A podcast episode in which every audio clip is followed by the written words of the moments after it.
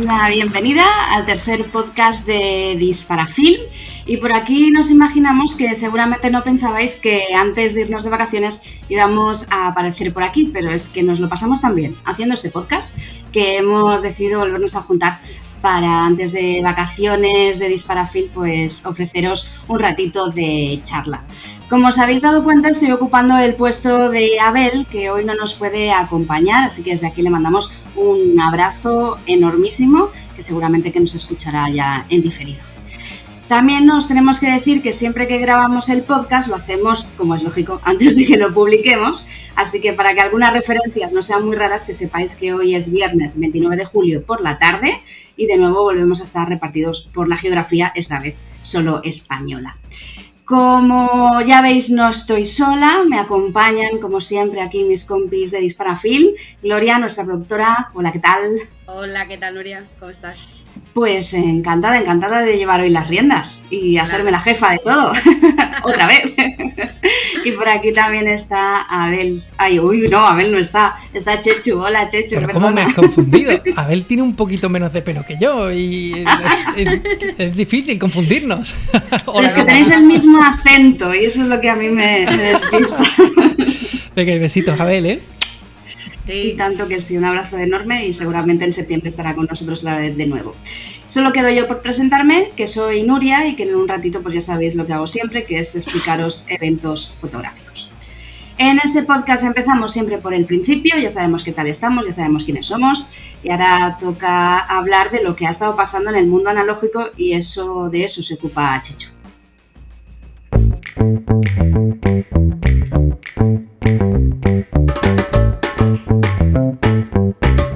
Sucesos fotoanormales.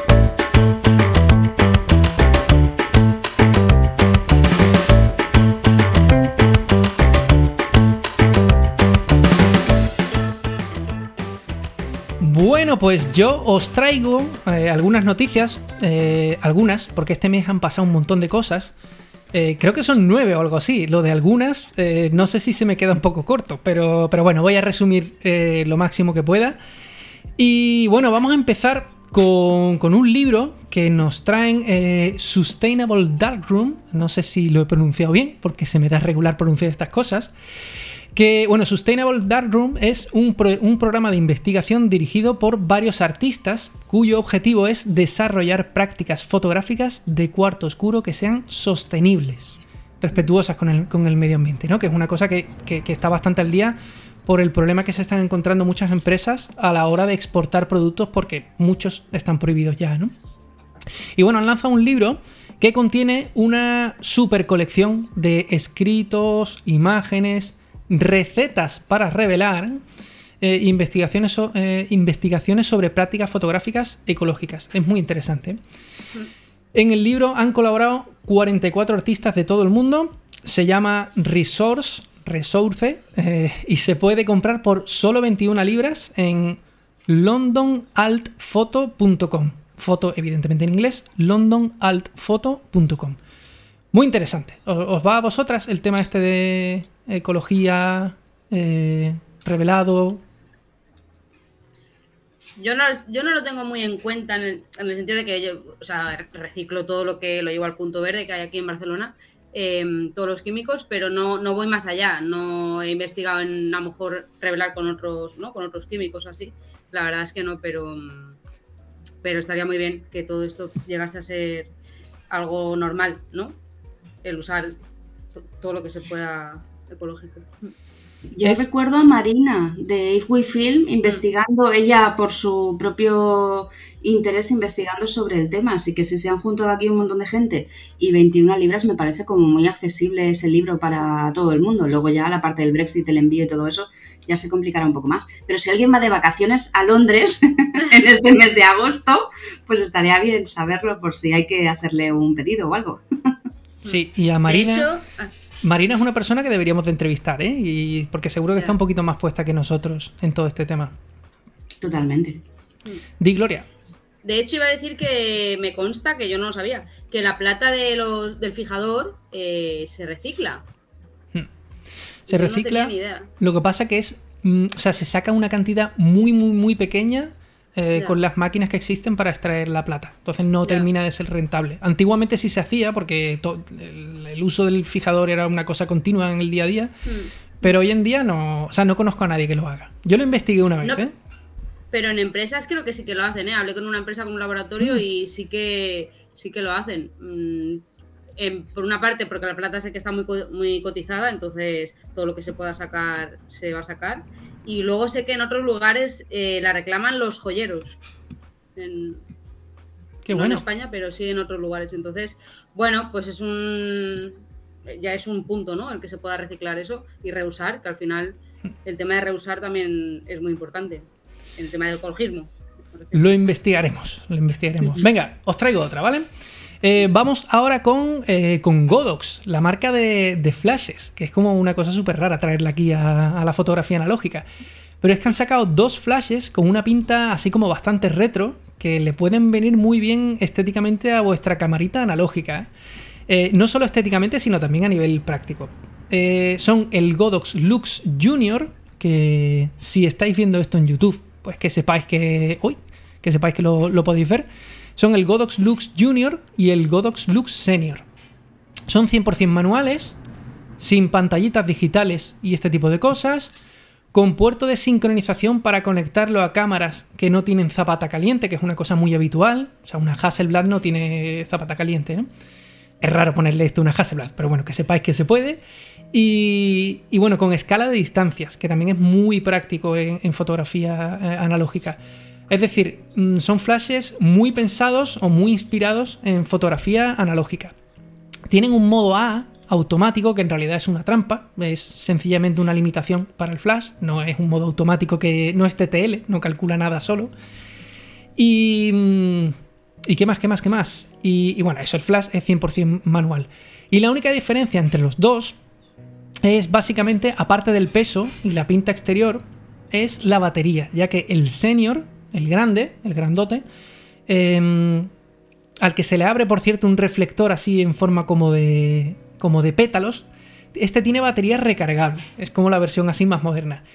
Y después está el Junior, que pesa solo 130 gramos, aunque a primera vista no parece que pese tampoco, que funciona con una sola batería AAA, una sola pila AAA. Eh, el Junior además solo cuesta 70 euros nuevo. Digo solo porque un flash de este tipo muy antiguo en Wallapop os puede costar 6 euros, 20 euros, hasta 70 y mucho dinero. Pero es que esto es nuevo, es de una marca prestigiosa, solo consume una batería, cuando los antiguos de este tipo a lo mejor consumen cuatro baterías doble A, creo que son las normales, ¿no? Así que está muy bien. Y el senior, el grande, va a costar 120. Eh, ya os digo, es como raro hablar de, de flashes en las noticias analógicas, pero tenéis que verlos, si no los estáis viendo, tenéis que ver estos dos flashes, porque tienen muy buena pinta y, y son de buena marca. ¿Sois vosotras de, de flash y eso? Tampoco. No mucho, Vaya los te has ido a buscar. Eh, El flash yo pensaba que sí, digo, lo mismo se animan, ¿eh? No, No. yo no disparo con flash nunca. Oye, Odio pues- el flash, de hecho. Ya, Sí. no, yo no sé usarlo. Flash es muy divertido, ¿eh? Y os digo una cosa, si, si no sabéis usarlo, en, en el club analógico hay una, una asesoría sobre el tema y vais a ver que es súper sencillo y súper divertido, ¿eh? Porque a mucha gente le da miedo y realmente con película tenéis una, una, canti- una cantidad de margen de error mm, bestial. En digital en realidad también, pero, eh, pero con películas como bestial el margen de error. Está muy guay, ¿eh? Que después por la noche da como pereza sacar las, las Mm. camarillas con carretillas. No, incluso de día, ¿no? Que le da, yo sé que le da una estética muy peculiar, Sí. eh, aunque sea de día. Pero sí, la verdad que es un poco de pereza.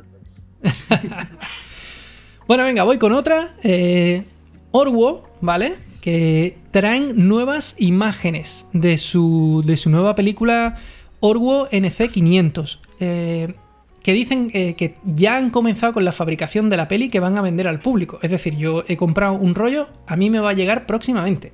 Est- Estoy flipando con que en tan poco tiempo haya pasado esto. Y hay nuevas imágenes de muestra que hemos publicado en el blog esta semana, por si queréis acercaros a echar un vistazo. Y, y eso, son de la última reformulación eh, que han hecho. Y que va a ser además la que están vendiendo. Esta reformulación es la que, la que están vendiendo. Cuando se desarrolla una película se hacen como distintas versiones, buscando la que, la que da mejor resultado. En este caso, por ejemplo, a nivel de color, de contraste y tal, ¿no? Esta reformulación tiene muy buena pinta. Tiene mucha eh, mejor pinta que las anteriores, que tenían una mancha de color ahí eh, bastante feota. Y dicen que tiene además una alta tolerancia a la exposición. Es decir, esto tiene un mayor rango dinámico o en castellano eh, un mayor margen de error a la hora de exponer, ¿no? A la hora de hacer la foto nos podemos equivocar y aún así seguir teniendo información. Y dicen que unos resultados más estables en cuanto a reproducción de color, cosa que si veis las imágenes se nota bastante. Es como un color menos lomography, un color más Kodak, se podría decir. Mm. Y, y bueno, yo, yo eso, yo he comprado un carretillo y, y a ver qué tal, qué tal funciona. Eh, ya os pregunto todo, ¿no habéis comprado un carrete de estos? no? ¿Ya lo compras tú?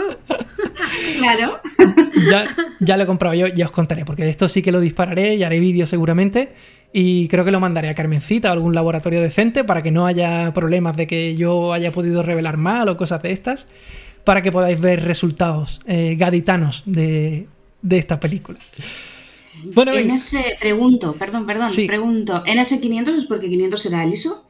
Sí, eh, o sí, ¿no? A sí. ver, sé que es una pregunta como muy, como muy básica, pero pregunto por curiosidad, porque... sí, sí, sí, es ISO por 500. saber. Y me parece curioso lo de NC, porque NC en la película Portra había una versión que era la. Portra 400 NC, que era la Neutral Colors, que tenía como unos Sí. colores neutrales. No sé si significa eso, porque es un poco aventurado una película que está en desarrollo ya determinar que tiene colores neutrales. Es un poco raro. No sé qué significará. Y bueno, ya por terminar de contaros, a los que estáis escuchando, ha- había una película Portra NC, Neutral Colors, y la otra versión era la VC, que era Vivid Ujú. Colors, me parece, o algo así, ¿no? Que era como Sí. la versión saturada de, de la mm, Portra 400, porque en una ampliadora tú no, no tenías un botón de dar más saturación. La saturación que te daba la película era la saturación que, que obtenías. Y hasta aquí el, el comentario. Venga, voy con otra. Vamos ahora con eh, Film Photo. Ah, no, perdón, perdón. va- Vamos con Ilford. Esto es una curiosidad más que nada, porque yo no creo que mucha gente se anime a, a hacer estas cosas, pero creo que merece la pena contar estas noticias para que sepamos que estas cosas existen. Eh, Ilford ha lanzado su decimoséptima campaña anual para hacer pedidos de película de ultra gran formato y formatos especiales. ¿Qué, ¿Qué es esto de ultra gran formato? Bueno, pues igual que está el gran formato, eh, hay formatos que ya son demencialmente grandes, que son 11 por 14, on- perdón, 11 por 14 pulgadas, 16 por 20 pulgadas, 20 por 24 pulgadas, que eso no sé si es como 40 por 50 centímetros. Un negativo de 40 por 50 centímetros. Es una burrada, ¿no? Se pueden pedir muchos tipos de formatos raros, hay una lista en su web, y, se pueden pedir en tres de sus películas más conocidas: la, la Delta 100, la FP4 y la HP5, que son un poco las, las películas más, que más se compran de Ilford. Y se pueden comprar en sobres de 25 hojas o en rollos para fabricar vuestros propios rollos de películas como de formato 127 y algunos for- formatos muy raros de 70 milímetros de, ancho, que bueno, ya no me voy a meter en explicar para qué es eso, pero que sepáis que existen muchos formatos raros y que podéis, que podéis comprarlos en pedidos especiales de Ilford. A ver, chicas. ¿Cuántas cámaras de ultra gran formato tenéis? Nah, yo no tengo ninguna, ¿eh? Esto sí No, que es, es una locura. Nada. Tengo que decir que Nico, de, de Nico's Photography Show, eh, ex miembro de Dispara Film, Nico sí que tiene de 11 por 14, ¿eh? Y es una cosa que dice que le gusta mucho, mucho disparar. Un besito, Nico, desde, desde aquí, no creo que nos escuche, pero ya le diré que le he saludado en el podcast. Venga, yo os cuento otra. Eh, que nos vamos ahora con eh, Film Photography Project, que es un podcast, un famosete así dentro del mundo analógico, eh, en idioma inglés. Un podcast de Michael Raso, que es un tío que lleva mucho tiempo metido en la fotografía analógica. Y que también tienen tienda online donde venden mucha película muy friki y muy rara, caducada, que consiguen por ahí, cosas súper inaccesibles, ¿no? Bobinado por ellos mismos, evidentemente. Pues han sacado dos nuevas, la FPP eh, Blue Ultra de ISO 3, una cosa rarísima, y la FPP Yeti, que es película ortocromática, blanco y negro, ahora viene lo raro, de ISO 6 eh, también. Ortocromática de ISO 6, es una cosa súper rara, ¿no? Bueno, según nos cuenta Juan Carlos Viso, que es eh, nuestro queridísimo arroba Jalfamán, eh, otro de, los que está siempre por aquí rondando por la familia de Disparafilm, eh, dice que, que, él cree que la FPP Blue Ultra es en realidad película de cine para positivo de proyección. Probablemente una que se llama Kodak Vision 2383, es decir, una película técnica que se utiliza para, para procesos de reproducción, no para meterla en un carrete y dispararlo con una cámara, con una cámara analógica, ¿no? Y bueno, da unos resultados súper azulados, eh, con un comportamiento así como muy extraño en los rojos, y que da como un rojo azulado, como muy, muy eh, impactante, ¿no? Y bueno, después está la FPP Yeti, que como os decía es película ortocromática de ISO 6. Ortocromática, para el que no lo sepa, es película que no es sensible al color rojo, por lo que el color rojo, cuando la positivamos, se ve finalmente muy, muy, muy oscura o negro. Y, bueno, eh, lo mejor que podéis hacer es poner el nombre de estas dos películas en internet, FPP Yeti y FPP Blue Ultra, y le echáis un ojo al resultado, porque es súper característico. Ya no voy a repetir la broma de si le habéis comprado estas películas. No, pero mira, te puedo decir, como si yo fuera Juan Carlos, que esa ISO 6 tiene pinta que es la Kodak 2237, porque me lo chiva a la web del Homography, de gente que la ha disparado y que justo es ISO 6 y coincide y es en blanco y negro y tiene toda la pinta de que está todo el mundo rebuscando en los armarios de Kodak a ver qué encuentre que puede eh, sacar hacia afuera, sí. Totalmente, ¿eh? Oye, pero me parece súper como súper sostenible ese tema también. Porque sí, no, no, no, totalmente ya que no salen películas nuevas porque Kodak no tiene capacidad para fabricar tanto, o sea, fabricar más de lo que fabricaba y además lo que no está fabricando Fuji, pues me parece muy guay que rebusquen en los congeladores a ver qué, película encuentran. ¿eh?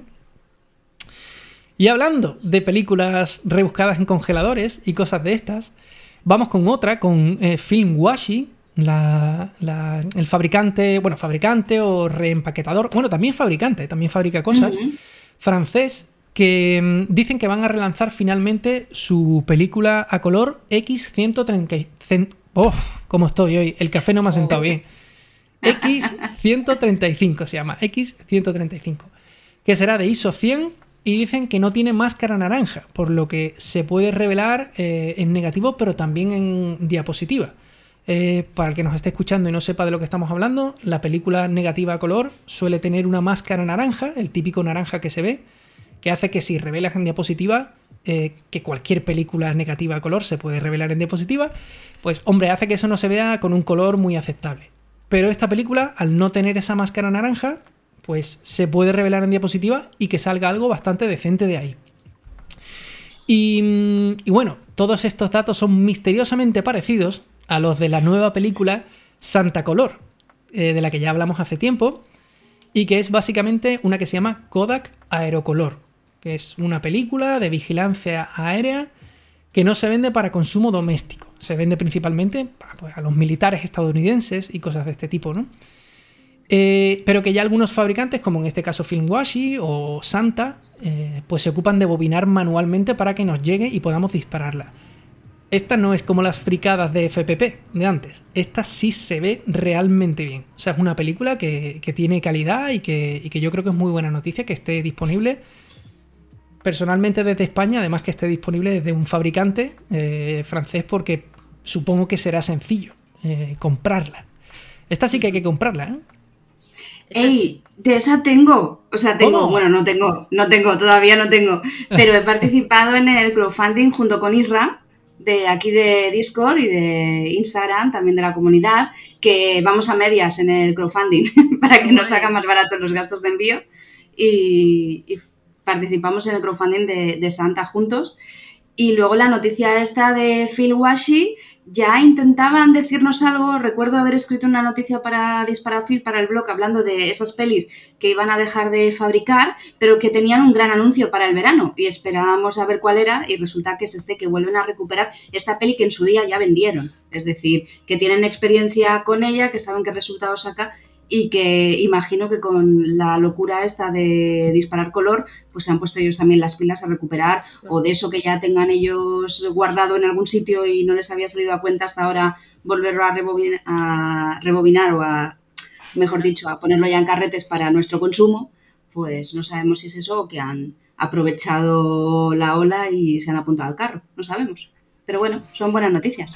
Sí, esto lo que voy a decir es más para debate y eso, pero o sea, esto es una moda que va a pasar. Esto de, mucha gente bobinando carretes, esto va a pasar. Está siendo. Se cansarán. Claro, y está siendo circunstancial totalmente porque es que no hay película. Es que es muy difícil comprar peli. Y así, pues, hombre, pequeñas empresas de estas que llevan un montón de tiempo fabricando cosas, dicen, oye, pues yo tengo que ganar dinero. Y, y al final lo están bobinando ellos. De hecho, esto eh, era una noticia que no iba a dar, pero ya de camino lo cuento. Recibot, por ejemplo, con una marca que fabrica cacharros 3D para hacer cosas, por ejemplo, han fabricado una bobinadora de 400 pies, o sea, de rollos de cine, para bobinarlas directamente en carretitos de 35. O sea, tú te puedes comprar 400 pies de película de cine, la que sea, Visión 3 o doble X, y bobinarla en carretitos de 35. Cuesta una pasta la bobinadora. Pero claro, mucha gente se está sumando al carro y esto es bueno. Por si alguien se lo pregunta, todo esto es bueno, se pasará de moda y empezará Kodak a vender normalmente, pero, pero ahora mismo esto es bueno, creo yo. Bueno, voy con otra, ¿no?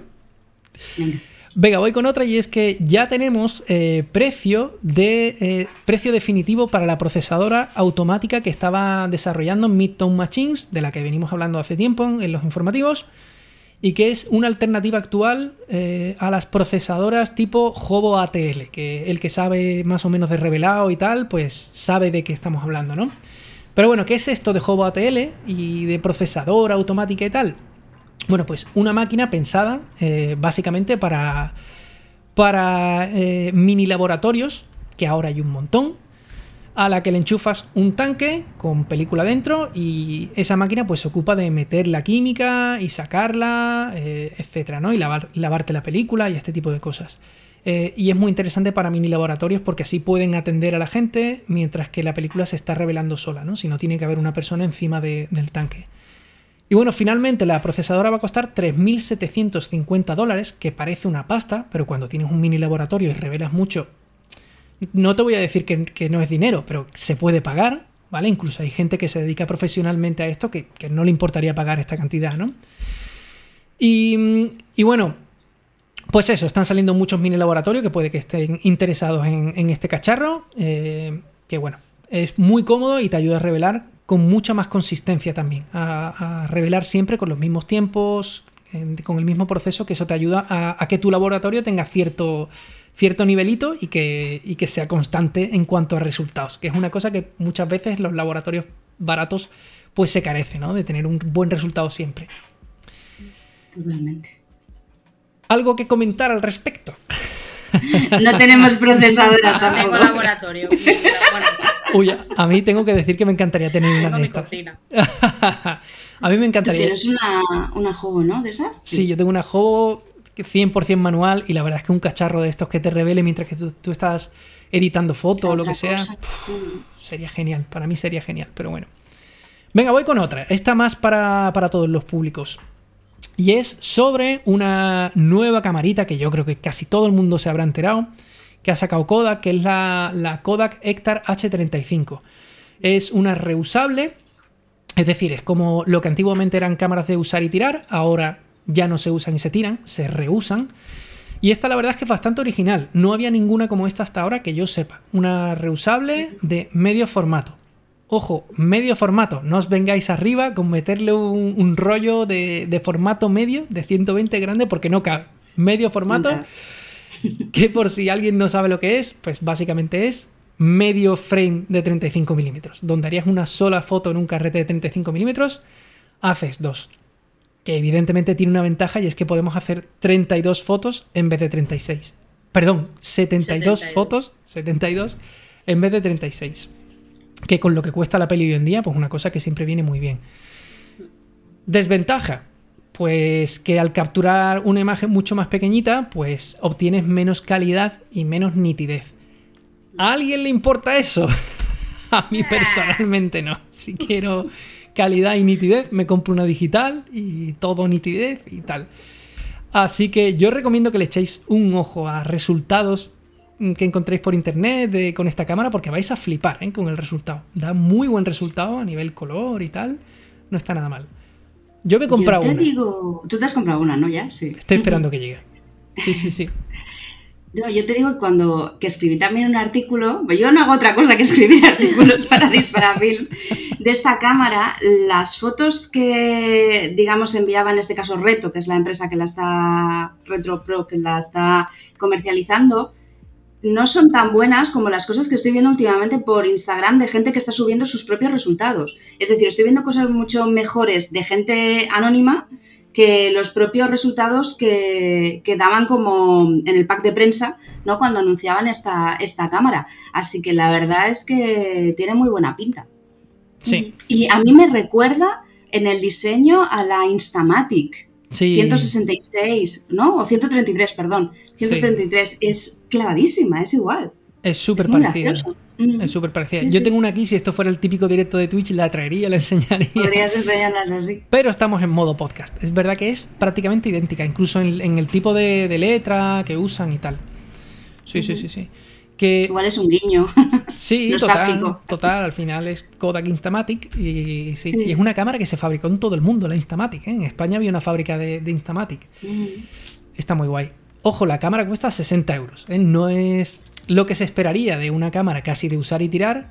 Pero también te digo, es que esto no es de usar y tirar. Es que esto es una cámara que podéis utilizar todas las veces que queráis. Y yo haré fotos, haré vídeo, lo subiré y, y ya veréis el resultado. Porque el resultado es eh, bastante guay. Bueno, y creo que voy con otra, que ya estamos llegando al final, ¿eh? que hoy había muchas noticias. Y es sobre, eh, bueno, recordar a nuestros queridos y queridas oyentes de, este podcast que el Festival de Fotografía Analógica Revélate, que está a la vuelta de la esquina, ¿eh? ya tiene fechas, tiene programación, que podéis consultarla en la web. Y la semana principal del festival va a ser del 16 al 18 de septiembre, ¿vale? Del 16 al 18 de septiembre.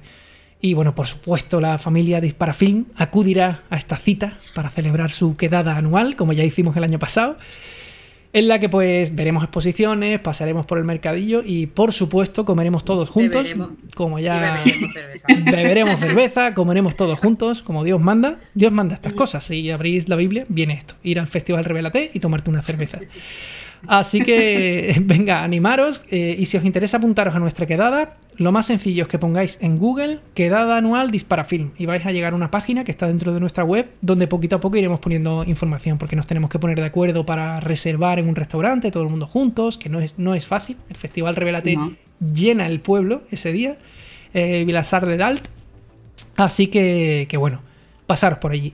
Y en cuanto al festival, en unas semanillas, no sé cuánto, no sé cuánto, porque tengo que hablar con él. eh, como de costumbre, haremos directito con, con Pep Mínguez, ¿vale? Con el director del festival para que nos cuente cosas interesantes, como autores y, autoras que van a estar por ahí, o, eh, o en qué sitio venden la cerveza más fría. Cosas de este tipo que son realmente interesantes. El año pasado intenté que me dijera dónde alquilar casa y tal, no me hizo, no me hizo caso.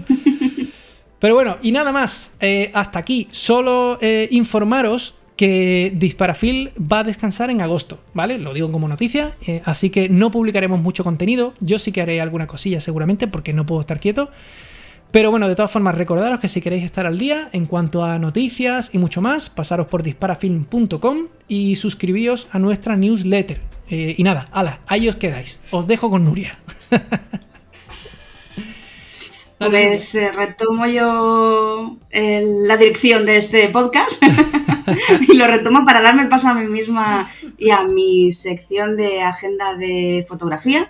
No sé si te apetece poner la musiquilla o tiro para adelante, lo que tú No, me no, digas. no, por supuesto ponemos cabecera. Venga, ca- arriba la cabecera. Vamos allá.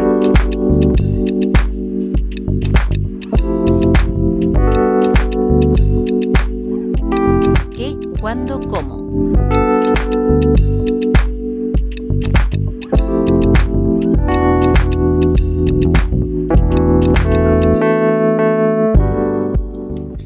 Pues como decimos, siempre vengo a repasar algunos de los eventos de la agenda fotográfica, que ya sabéis que la tenéis en la web de Disparafilm, o si lo queréis hacer aún todavía más fácil, www.agendafotográfica.com y ahí llegáis también directamente a la misma página con las mismas opciones y con toda la información que Juan y yo vamos metiendo para que tengáis nada, a un clic pues todos esos eventos fotográficos, festivales, exposiciones, etcétera, que podéis eh, ver y visitar. Y más ahora, si vais de vacaciones fuera de vuestra ciudad, pues también podéis consultar a ver qué planes hay y, y qué os apetece poder asistir en un momento donde hace mucho calor y sitios con aire acondicionado son muy bien valorados. Así que os vamos a proponer unos cuantos de esos sitios. Y si queréis empiezo por Madrid, porque sabemos que el Festival Foto España tiene un montón de exposiciones todavía abiertas, aunque poco a poco se van acabando. Recordatorio para los que lo tienen pendiente y nunca se deciden, que lo sepáis, que quedan ya menos días para que vayan acabando esas exposiciones. Nuria, el otro día te escuché decir una de las cosas más graciosas que he escuchado últimamente, que es, esto es más largo que el Festival de Foto España. no sé, de qué estábamos no, hablando. eso iba a ser tu boda con Sera, que iba a durar más que Foto España, sí, sí. Sí, Total. Y ya lo he convertido en una muletilla, ya lo digo siempre. Pues eso recupero por ahí, pues eso, que hay un montón de exposiciones interesantes en Madrid, en alrededores y en otras sedes fuera de Madrid, pero que se van acabando. Y una de ellas, a la que le quedan pocos días, bueno, no tantos, pero sí le queda un mes, porque acaba el 28 de agosto, es la de Kaulak, fotógrafo, pintor y escritor, donde nos hablan de Antonio Cánovas del Castillo, pero no el que fue presidente de España o en aquel momento de, aquellas eh, cortes del Congreso de los Diputados, sino a su sobrino, que se dedicó a la fotografía, primero como una parte más amateur y luego abriendo su propio, su propio estudio donde se dedicó sobre todo al retrato de personajes de aquella época. Estamos hablando que falleció en 1933, por lo tanto su época, digamos, como profesional va de 1904 a 1933, años de la República, así que imaginad lo interesante que tiene que ser recuperar pues esos, esos retratos de aquella época con todo lo que significan a nivel eh, estético y a nivel de, de, saber, ¿no? Cómo era la sociedad de aquel momento. Como decimos, hasta el 28 de agosto y la tenéis en la Biblioteca Nacional de España. Es, la entrada es gratuita, pero recomiendan desde la organización que reservéis las entradas a partir de su web. También otra exposición y nos vamos para el sur, en este caso para Almería, porque Andalucía tiene una cosa maravillosa que es el Centro Andaluz de la Fotografía, con sede en todas sus provincias, si no me equivoco. Bueno, en Almería, ¿eh? que yo sepa, está en Almería solo. ¿eh? Sí, pero, pero hay, hay exposiciones que las producen y van ah. a otras salitas y tal de otras eh, provincias, hay como pequeñas sedes o subsedes. Y en este caso vamos al Centro Andaluz sí o sí, porque está acogiendo una exposición que es la primera vez que se puede ver en España y es la exposición de los premios internacionales Woman in Photo, que en este caso reúne 80 fotos de las 10 fotógrafas que han sido premiadas en esta edición del 2022 con nombres que yo personalmente no conozco, pero que tienen muy buena pinta. Estamos hablando de fotografía documental en la mayoría de las ocasiones y de fotógrafas de todo el mundo. La ganadora ha sido Marianne Firuzzi, que es de Irán, pero por ejemplo también hay una española, Gala Fondemora, que yo personalmente no conozco su obra, pero que a partir de aquí, de haber visto pues ese nombre, me apetece también saber un poco más de, su obra. Ella en este caso ha obtenido una mención, pero sus fotos también se pueden ver en esta exposición. Esta dura un poquito más, está hasta el 11 de septiembre, como decimos, en el Centro Andaluz de la Fotografía en Almería, que además abre de lunes a domingo, así que no tenéis excusa. Y con el calor que hace en Almería, yo creo que apetece mucho ir al centro de fotografía. Sitios con aire acondicionado. Total, y además, ya si vais al Centro Andaluz de, la Fotografía, como digo, en Almería, hay también otra exposición por ahí, aunque no la menciono hoy, pero sé que, que sepáis que también hay una retrospectiva sobre. Mm, ay, se me ha ido el nombre ahora mismo. Me acordaré, luego os lo digo. Venga. También de otra fotógrafa que ha fallecido hace muy poco, que hice una noticia para Disparafilm y se me acaba de olvidar. Ukalele. Ah, Eso, exacto. Gracias, Gloria. pues sí, hay una retrospectiva sobre ella también ahí, así que podéis aprovechar de hacer un 2 por 1 y ver las dos exposiciones.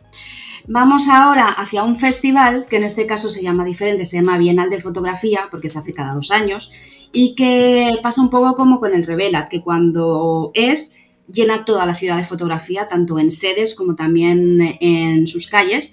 En este caso es la Bienal de Fotografía Xavier Miserax, que se realiza en Calella de Palafrugell, que es un pueblo de Girona.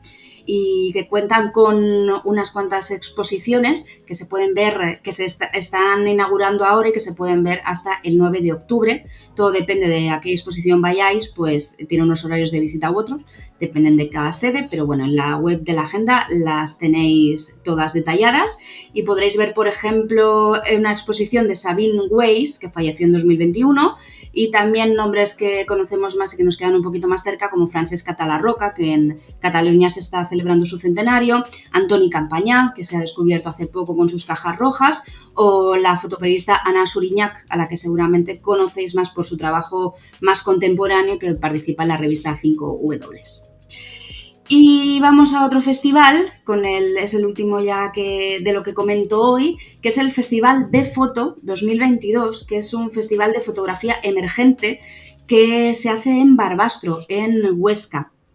Y que aunque el festival dura un fin de semana largo, del 19 al 21 de agosto, todas las exposiciones se pueden ver hasta el 18 de septiembre y hay algunas que llegan hasta el día 24, también hay diferentes sedes y lo que hacen en este festival es que hacen una convocatoria, es decir, en vez de ir a buscar artistas para que expongan en este festival, abren una convocatoria para talentos emergentes para que se presenten. Ya se ha conocido la selección, así que en la web podéis eh, ver un poco más cuáles son los nombres eh, qué tipo de arte. Veréis que hay cosas como muy dispares, que también es muy interesante ver eh, en qué se está moviendo ahora la foto en nuestro país. Y también podéis ver fotografías de diferentes técnicas, proyectos de diferentes técnicas, diferentes narrativas algunas en sala, como solemos conocer exposiciones, otras en la calle en gran formato, que también tienen muy buena pinta. Y como decimos también, otra ciudad que se llena de fotografía por un festival, en este caso Barbastro en Huelva.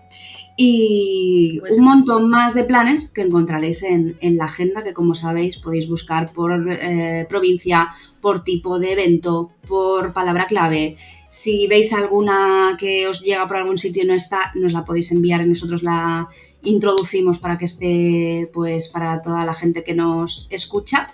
Y además durante estos días también saldrá un post en el blog donde repasaremos algunos de estos planes. Tía, eh, estoy, mientras que tú estás hablando, tú no lo sabes, pero yo estoy poniendo aquí la, web de fondo y estoy enseñando cada artículo y vaya currazo os pegáis, tía. Vaya currazos, pues, ¿Qué cantidad de información, de fotos? Es una pasada. Esto más que la Wikipedia, vale ya. Esto vale más. Una pasada. Debería subvencionaros el, Ministerio de Cultura, por lo menos, por hacer esto. Total, como mínimo. El Centro Nacional de Fotografía tendría que tener una sala de disparafilm. Oye, pero en serio, ¿eh? los que estáis escuchando tenéis que entrar en agendafotográfica.com porque mm, esto que tenéis ahí es oro. Lo que tenéis es oro. Y la verdad que a veces nos quedaríamos con ganas de, yo qué sé, pues si por ejemplo este festival, el de la, el, la Bienal Xavier Miserax, tiene seis exposiciones, puede hacer una ficha individualizada, pero ya se nos va un poco de trabajo y por eso lo metemos todo dentro de la Bienal, eso sí, con sus horarios específicos, sus sedes y todo lo que haga falta para que, pues eso, que sea una referencia y que sea fácil de acceder a toda la información. Cuando quieres ir a ver un sitio, lo que quieres es que te lo pongan fácil, no hacer cuatro clics, no tenerte que buscar cuatro páginas. Así que esa es nuestra idea. Pues enhorabuena. Pues sí, pues gracias. Gracias. Bueno, pues hasta aquí la agenda. Ya hemos recordado cómo participar, hemos recordado todo lo que podéis hacer en ella. Nos vamos a polemizar un ratito, ¿no? Venga, cervecita. Así que lo hacemos con la cervecita.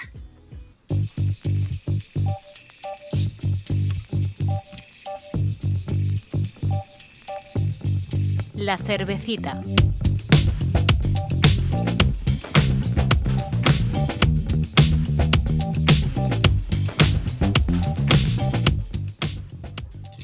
Tengo que recordar que a veces se me olvida que estoy yo llevando el programa y por eso me quedo en silencio. Creo que se nota.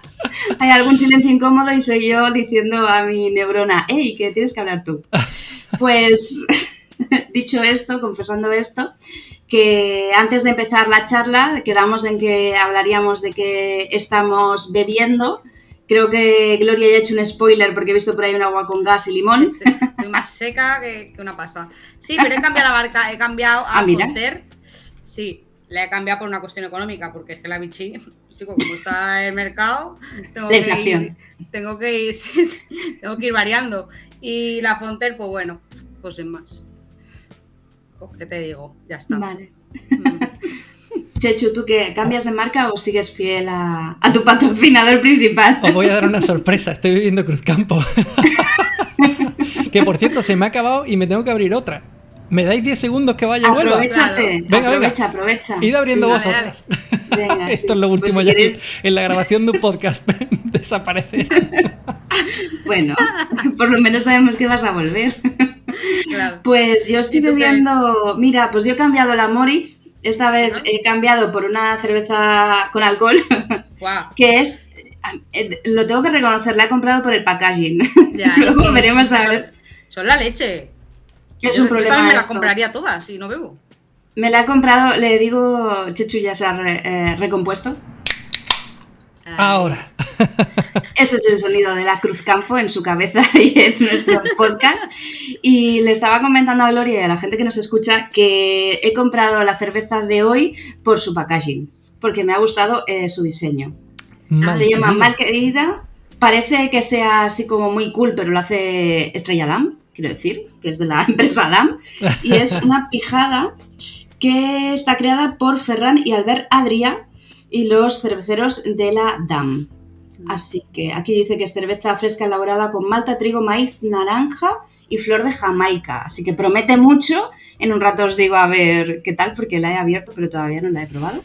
Así que ha sido eso, directamente, ¿cuál es más bonita? Esta. Esta me la he comprado. Así que ahora os diré qué tal. Pues repasando ya lo que estamos viendo, es el momento de hablar de nuestro tema de este podcast. Recordemos que lanzamos una pregunta en el último podcast, que era ¿por qué tantas películas nuevas y por qué tenemos tan poco dinero?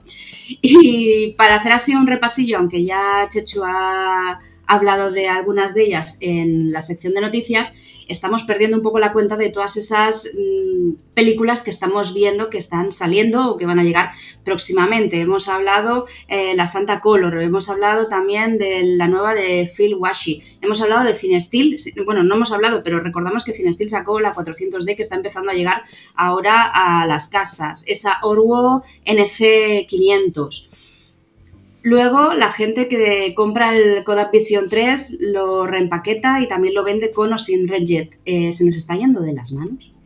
Eh, y te quedan más. pensáis? Yo tengo por y me aquí. quedan más. Yo, Yo- son yo las tengo que. por Ah, bueno, y el. Kodak Gold de 200, de 200 que también salió. Y la Adox Color Mission, que Es era reempaquetada. La nueva, que ya sí es fabricada por ellos, la Helios. eh, la Double Film. La, uf, que no, qué difícil. Double Film Cinema, que Sí. es básicamente como la Cinestill 400D. Sí. Y todo eso sin contar con cosas que pasan desapercibidas, como que la Lomocron Turquoise han vuelto a sacarla, eh, las fricadas estas de FPP, en fin. Mm. Bueno, la Fujifilm 400, que era diapositiva de ISO 400, que esa es muy novedosa también. Muchas, muchas. La Fuji 200, ¿no? Que en verdad es el. También. la Gold de esta, no sé qué, bueno. Que ha dejado El de otro ser día me escribió una de las chicas de, de foto y me dice, mira, aquí tienen Fuji C200. Digo, no, que no te engañe el packaging, no hay C. Si es no, Coca-Cola. dice- Aunque también por precios, digo, no está mal tampoco, porque al precio que la vendían y como está el Kodak Gold, digo, igual te sale a cuenta comprarte la Fuji 200 sin la C. Sí, ¿eh? Suena Pero- a Sí, 200 Gold. eslogan antiguo, ¿eh? Eh, Fujifilm C200. Si no lleva la C, no es la auténtica. Exacto, totalmente, totalmente. Pues no sé qué deciros, así está el tema, de que a cada vez que nos giramos o pestañeamos aparece una nueva peli a color. Cuando estábamos hablando de que nadie estaba fabricando peli a color. ¿Qué os parece? Gloria, ¿tú o yo? Mm, ¿Tú? Venga, yo, yo por ejemplo, venga, a ver, eh, a mí me parece guay porque realmente hay un problema ahora mismo de... O sea, hay varios problemas que sin querer están encontrando salida. Es verdad que está todo muy loco, pero al final es que, a ver, Adox no deja de ser un tío. Es, que es un tío que se llama Mirko, alemán, que compró la marca y en realidad está como él solo, como quien diría. Tiene una fábrica, mucha gente contratada, pero es una persona que muchas veces, ostras, es que no hacen promo, no se venden bien. Es que es muy difícil, es que estamos hablando de mercados muy, muy, muy pequeños. Y me parece bien porque ahora mismo tiene que haber muchas marcas. eh, es inevitable, si no, no llegaría película, lo que decíamos antes. O sea, si, si no hubiera gente reempaquetando cosas, no habría película ahora mismo en ningún sitio. Y mm, me parece bien porque paralelamente no solo se está aprovechando esto de que hace falta película y tal, sino que paralelamente Adox está intentando fabricar su propia película nueva con una empresa adaptada a lo que es hoy en día el mercado de la fotografía analógica, lo mismo con Orwo, ¿vale? Lo que siempre hablamos de que Kodak está sobredimensionado y que vender película para fotografía es muy pequeñito, un mercado muy pequeñito, eh, pues todas estas empresas están saliendo a un mercado mm, que está adaptado a lo que ellos pueden ofrecer y con unos precios, bueno, que son altos. Pero claro, es que ya no hay una super empresa fabricando miles de rollos al día. Es que son empresas pequeñitas fabricando poquita cosa casi que a mano, ¿no? Así que yo creo que está bien. Ahora mismo es lo que, es lo que toca durante unos años. Esto cambiará, creo yo. Bueno, lo que decías antes de que es una moda, ¿no? Eh, ¿Es una moda o no? Porque yo ya me empiezo a plantear si todo esto es una moda. Quiero decir, igual la subida de precios sí que va a ser un punto de inflexión de gente que se va a quedar en el camino, sobre todo gente joven, que a lo mejor es la que está ahora subiendo a, fotografiar en analógico. Igual esta gente cae por una cuestión económica o por desinterés de la foto, pero, mm, pero igual sí que, sí que está dejando de ser una moda para establecerse ya en algo más normal. Entonces, para toda la gente que estamos disparando sí que tiene que haber más película, porque es que porque ya sabemos que no está viendo. Entonces, a lo mejor gente que está reempaquetando y o sea, bobinando y así, cuando esa película se acabe, se acabará. Si Kodak no produce más, se va a acabar. Pero es importante que haya gente que, o sea, que no tenga nada que ver con Kodak, ¿no? Y que eso, que haga sus pelis, porque yo creo que sí que va a tener salida. No, no quiero pensar, vaya. sí, independencia de que Sí, sí, sí, es súper importante y que haya variedad de, ¿no? Que no sea un monopolio, porque lo que pasa con cuando solo tienes dos empresas grandes, pues como todo en la, ¿no? en la política, en todo, si solo hay dos grandes es un problema, siempre va a serlo. Y mm, no sé, yo creo que está bien. El tema de que sea este precio, pues bueno, no, me no me parece bien, pero lo entiendo. Entiendo que si tú haces nueva peli, a lo mejor a ti te cuesta, no, me lo invento, ¿eh? Igual a ellos les cuesta dos euros producirlo, pero en vez de ponerlo a cinco, de manera que ganen tres, eh, van a ponerlo a 11 porque si la competencia está a 11 lo van a poner a 11 y ganar más, ¿no? No van a, quiero decir, creo que es algo normal de mercado.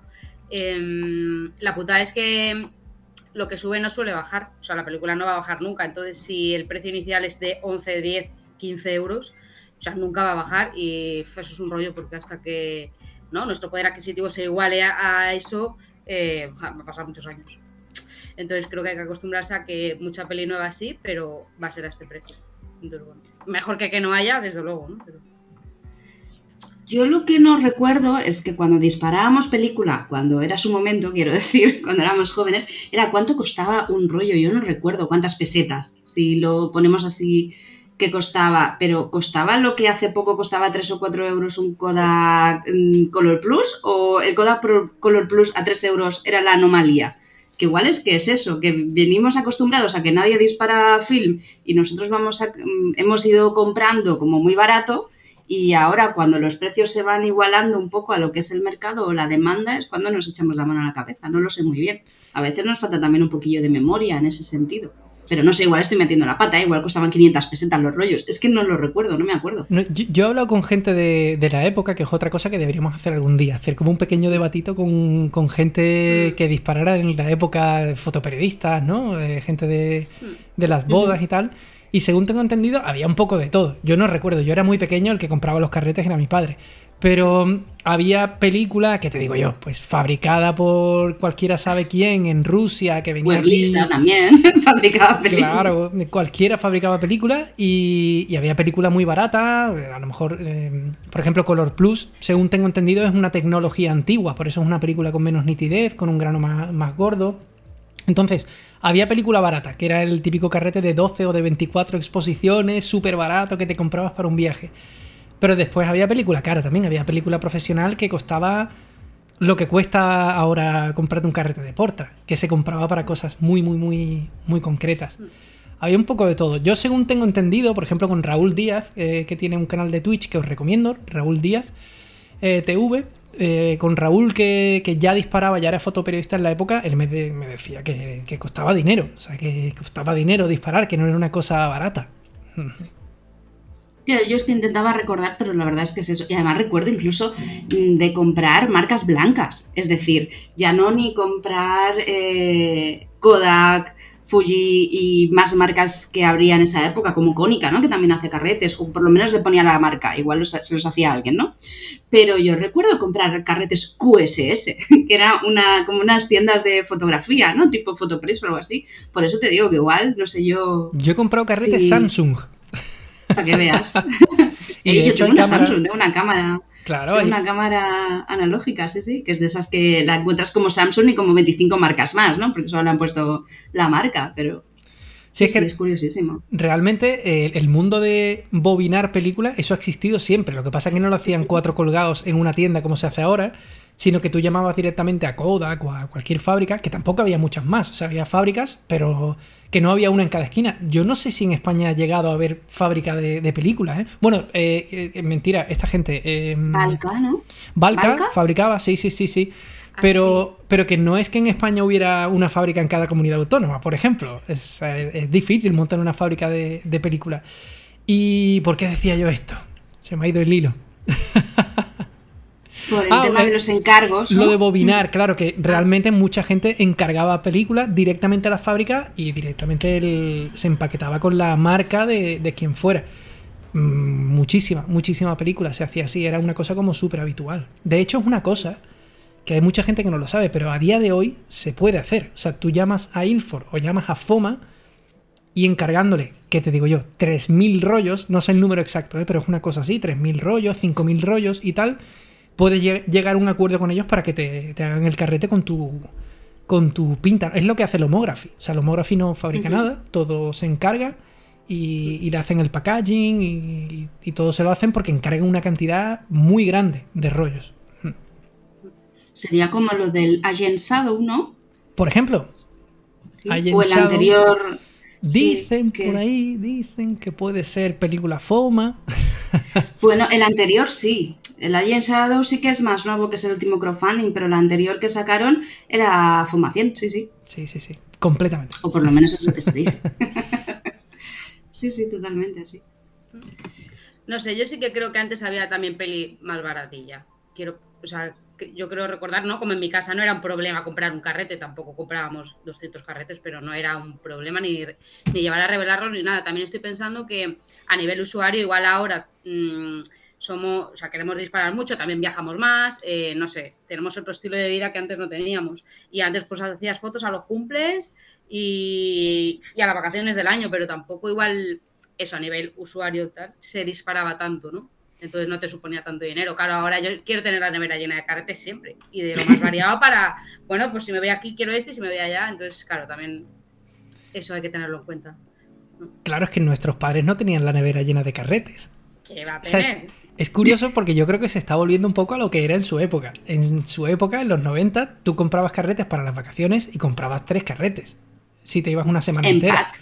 Sí, sí, en pack. Claro, un pack de tres, baratito. Mm. O sea, baratito. De los más baratos no comprabas Portra, que es que aquí hace cuatro años todo el mundo compraba Portra para ir a- al baño, a leer el periódico. O sea, y eso, eso era una burbuja. O sea, yo lo- siempre lo comento, yo compraba dos con algo el Color Plus.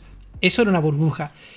Y curiosamente hay una cosa que está pasando, que es que hablamos desde la experiencia de, de gente que ha empezado a disparar cuando la cosa estaba por los suelos, con unos precios súper baratos, Kodak regalando su película. Y claro, nos hemos habituado a eso. Pero la realidad es que hay mucha gente que está llegando ahora al analógico, que es consciente de lo que cuesta un carrete, que no dispara como nosotros, que nos, gustaría, que nos gusta ir a un sitio y disparar cinco carretes, ellos disparan uno, y creo que lo viven con naturalidad. Por ejemplo, eso pasa en, en la fotografía instantánea. Fuji Instax, a nadie se le ocurre tener una nevera llena de carretes de Fuji Instax. Eh, te compras Sí, tres paquetitos y el día de, yo qué sé, de fin de año, pues te llevas uno y disparas 10 fotos. Pues creo que la gente que está llegando ahora a la fotografía color, analógica, nueva, él entiende que 36 fotos por 18 euros tampoco está tan mal. Es que te sale a 50 céntimos la foto. Es verdad que después tienes que revelar, te- al final cuesta un dinero. Pero es que estamos hablando de tecnología puntera. Es que se nos olvida que un carrete a color es tecnología punta. O sea, eh, el- ayer estaba viendo, no- voy a hacer spoiler, una cosa que vamos a recomendar después, un documental Y estaban grabando con una cámara digital dentro de una habitación y a través de una ventana el cómo se veía quemado la, parte de fuera de la ventana, súper digital, súper desagradable. Es que eso no pasa cuando, cuando trabajas con películas. La transición entre la parte blanca y la parte casi blanca es súper suave, eh, de repente empiezas a ver textura. O sea, realmente la película es tecnología punta y estamos pagando nada por ella. Ya. También lo que pasa es que los precios han subido como muy de golpe. Es que, ¿no? En muy Mm. poco tiempo ha subido muchísimo. Es que es eso, de un Kodak que pagábamos 3 euros así, ahora que vale 12 o yo 9 o yo que sé cuánto vale, es que ya ni lo compro. Eh, y ha sido en muy poco tiempo. Yo creo que, claro, esto es que duele. Da, ¿no? Da un poco de. Y la especulación también, que no se, no se libra la fotografía analógica de ello, ¿no? De tiendas que sabemos que han subido precios como si estuvieran vendiendo lo que hemos dicho, ¿no? Eh, Kodak mm, Color Plus a precio de Portra, ¿no? O Kodak C200 a precio de Fuji Lo 400H, mismo, sí. que lo hemos visto a 9 y 12 euros y de hecho lo vemos, ¿eh? Solo hace falta googlear un poco y, y las encuentras. O la burbuja de los carretes caducados, que esa también espero que algún día explote, porque claro, mm, yo entiendo cuando los compro y es alguien que los ha probado, que me enseña resultados y me dice, oye, esto estaba bien conservado, yo he disparado esto y mira qué bien. Y dices, vale, voy con todo. Pero cuando te venden uno o tres carretes de los que igual no salen nada y te han cobrado 14 euros, como los he visto recientemente por Instagram, es como, no sé yo, hasta, qué, hasta cuánto se puede mantener eso también, ¿no? Hace poco vi un, un mensaje en Twitter súper gracioso con respecto a ese tema que decía algo así como, spoiler, si coges tres carretes nuevos y los dejas en la bandeja de tu coche al sol durante una tarde, ya tienes carretes caducados Caducados, totalmente. y te ha Solo tienes que esperar tres horas, ¿no? No 10 años. Claro, era como el carrete caducado es más barato y eso se ha quedado en el carrete caducado. Y la gente quiere carretes caducados. Pero si eso era interesante porque era barato, si te cuesta más que el nuevo ya no es interesante porque No es un carrete sentido. caducado, ¿no? Si Totalmente, quieres experimentar cosas, a FilmSub, eh, ponlo en la bandeja del coche al sol, cosas estas y ya está, no pasa nada. ¿no? Pues hablé con un tipo hace relativamente poco de, de un laboratorio y claro, me decía, hablando de un poco de todo esto, eh, me decía que él antes, no sé cuándo es antes, tengo que chequearlo, decía que él a lo mejor le llevaban un carrete para revelar y cuando le daban los negativos regalaba un carrete. O sea, ese, era el punto de mm, cuánto Sí, valía sí. un carrete, pues puede ser que no valiese nada, ¿sabes? Entonces, ahora me ha venido hablando de mm, cómo ha cambiado el asunto. A mí me lo comentaba, sí. creo que Albert de, de Carmencita, eh, creo que fue el que me lo dijo, que, que era como, como echar gasolina, que realmente, bueno, ahora ganan mucho dinero con la gasolina, pero hasta hace poco la gasolina era la excusa para que entraras a comprarte una Coca-Cola por 10 veces lo que te cuesta comprártela en la confitería de, de al lado. Y pues con los carretes era igual, el carrete era la, la excusa para que fueras, revelaras, te llevaras copias en 10x15, que era donde hacían el negocio gordo. ¿no? Dinero. Y, ah, y- sobre todo, me, me decía también que era una manera de mantener eh, a tu cliente de manera fiel comprando. De hecho, ahora estoy recordando la conversación, me lo decía porque Carmencita vende en su laboratorio carretes un precio muy, muy, muy barato.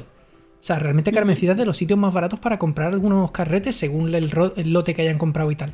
Y él lo decía, que es que no quieren ganar dinero con eso. Que realmente el margen de beneficio de un carrete en una tienda con precios normales es un euro por carrete. Decía, aquí la historia es mantener a tu cliente mm, para que compre otros productos. Sí, Sí, sí. esa misma conversación la tuve con unos chicos que han montado hace relativamente poco un laboratorio en Barcelona, Amigo Lab, y era a partir del Kodak Gold 200 en formato medio, porque lo tenían a menos de 10 euros. Y era como, Joder. No había visto yo este precio, porque claro, justo era el boom de que acababa de salir, todos lo anunciaban, incluso había tiendas que los tenían en preventa, es decir, ya lo, te lo cobraban antes de que les llegara y que te lo enviaran. Y era como, ¿y eso? Y entonces me decían, no, si lo que a nosotros nos interesa es que la gente dispare, que venga, que nos conozca, pues eso, que encargue copias, bueno, pues que tengan esa relación del laboratorio de antes, ¿no? Que teníamos, ¿no? Mm. Y que no, que no disparen porque no lleguen a lo que vale el carrete, sino que lo puedan disparar. Dice, aunque el margen sea un poco menos, bueno, pues es lo que hay, ¿no? Lo que nos interesa es crear comunidad y en ese sentido iban también por esa, por esa filosofía. Sí que es verdad que Carmencita también tiene unos precios muy aceptables en, en la peli que, que venden en sus sedes y en, y en la web creo que también vendían algo de peli. Sí, sí. Hay un laboratorio del que ya hablaremos, eh, probablemente Gloria y yo, en un vídeo eh, que se llama Contado Ay. Pierde. Mm. Que, por ejemplo, Contado Pierde tiene un servicio por el que tú además puedes ir incluso a revelarte tu propia película allí. Cuéntalo tú, Gloria, que tú lo, lo conoces mejor que yo ese tema. Sí, eh, no, tienen un proyecto así. Bueno, lo voy a contar un poco por encima, que no me lo he preparado, nada, nada, por encima, adelanta. Hay adelanta. una noticia en la web que escribió Juan. Exacto, sí, sí, sí, pues sí, a sí. través de ahí les conocí, le conocí yo a Alberto. Eh, majísimo, tienen un proyecto muy, muy bonito. Ahora se han cambiado de local precisamente para tener un local más grande. Y eso lo que quieren hacer es eh, un laboratorio comu- comunitario, ¿no? Y más que él me decía, a lo mejor a mí no me interesa, entre comillas, no me interesa revelarle un carrete a un cliente, me interesa que ese cliente quiera y, quiera aprender a revelarse su propio carrete, ¿no? Y hacer, pues, es un poco de, comunidad. Y tienen este proyecto así muy, muy chulo. Y luego, pues, no sé, en el sentido de si tenemos que hacer un pedido, pues hacerlo entre mucha gente, eh, ¿no? Y, y van a hacer, bueno, ahora de hecho ya se han cambiado de local hace poco y no sé cómo les irá, pero yo creo que muy bien, hace un montón de publi y, y la verdad que cuando ves así honestidad y no ves ¿no? afán de ganar dinero ni de, bueno, tendrá que ganar dinero, pues como todo mundo tenemos que ganarlo, pero, pero tiene un, un rollo muy chulo. Y bueno, querían eh, ampliar, ¿no? Eh, incentivar mucho a la gente de aprender a ampliar y lo bonito del laboratorio y no sé, me pareció muy guay. Así que todo el mundo que esté en Madrid, que se pase por ahí, que, que tendrá amigos nuevos, amigos y amigas nuevas, sí. Sí, oye, que no, Y te- algo- no tenemos nada en contra de que la gente gane dinero con, con el análogo. No, para pero nada. bueno, La- que la tú ya ves, ¿no? Cu- Cuando Claro. es un poco de, mira, prefiero ganar un poco menos y, y que estemos las dos personas aquí, a, a lo mejor él también enseñando, ¿no? Más que revelando un carrete, pues enseñando a, a que te lo reveles tú, pues es su manera de ganar dinero, porque todo el mundo tenemos que ganarlo, pero que no ves una, ¿no? Una, Una actitud, es que para mí son las actitudes. Eh, Exacto, Yo he visto tiendas, no, no quiero acusar a nadie y tal, pero creo que no, na- nadie va a saber lo que, lo que estoy contando, pero he visto tiendas en las que yo he hecho un directo hablando de un carrete o he publicado un vídeo hablando de un carrete que me ha mandado una tienda eh, para un poco hacerse promo y tal, vídeo patrocinado por tal tienda, ¿no? Que me ha mandado Mm. este carrete para que lo pruebe y tal. Y al día siguiente ves una tienda competencia que anuncia ese carrete, que es como, tío, te estás aprovechando de que la otra empresa me ha regalado un carrete y a lo mejor me lo ha revelado también, te estás aprovechando tú. Hostia, un respeto, ¿no? Que se te ve el plumero, ¿no? Este, ese Sí. tipo de cosas y co- coincide con esas empresas que te venden Color Plus a 14 euros. Que dices, pero ¿a quién vas a engañar, tío? Vendiendo Color Plus a 14 euros porque están en todos los vídeos de YouTube, ¿no? En fin. A precio de película caducada. Claro, Lo claro. o sea, venden. si vas a cualquier tienda, yo que sé, Revela B, vas a cualquier tienda y, y te lo están vendiendo a 9 o a 8 Mm. y tú lo estás vendiendo a 14, pero que estamos locos, ¿sabes? Hmm. Sí, pasa mucho. De, de contado pierde también la interesante que te enseñaban a abominar, es decir, Sí. podías encargarles las latas de Foma o de Ilfor, etcétera, las comprabas a través de ellos y ellos tenían ahí una bobinadora de uso público. Entonces podías ir durante sus horarios de apertura de tienda, estoy hablando del local anterior, y entonces ellos te enseñaban a bobinar, que me parece algo súper interesante, porque tú te puedes comprar la bobinadora, te puedes comprar la lata y es como, ¿y ahora cómo lo hago? ¿no? Y seguro que hay un montón de vídeos y tal, pero el poder tener ese, esa cercanía de alguien explicándotelo para que cometas los mínimos errores posibles en algo tan delicado como es velar todos los 30 metros de peli, a mí me parece como de una solidaridad extrema. Sí, Sí, sí, así exacto. que genial por ellos. Mm. sí, sí, sí. Sí, yo, es algo en lo que creo mucho y que eh, eh, hay gente que, hay mucha gente que se cree que España es Madrid y Barcelona y poco más, ¿no? Pero eh, también está Jerez de la Frontera, como donde estoy yo, por ejemplo. Y hay un montón de sitios en los que se hace comunidad y aparte de que tú envíes a cualquier laboratorio a revelar y tal, que también se puede hacer comunidad y te puedes alquilar un local con cuatro amigos. Yo, por ejemplo, que siempre he, tenido, he estado en grupos de música, siempre lo he hecho, alquilar un local entre 15 personas de tres grupos distintos para tocar y compartirlo es una cosa súper normal.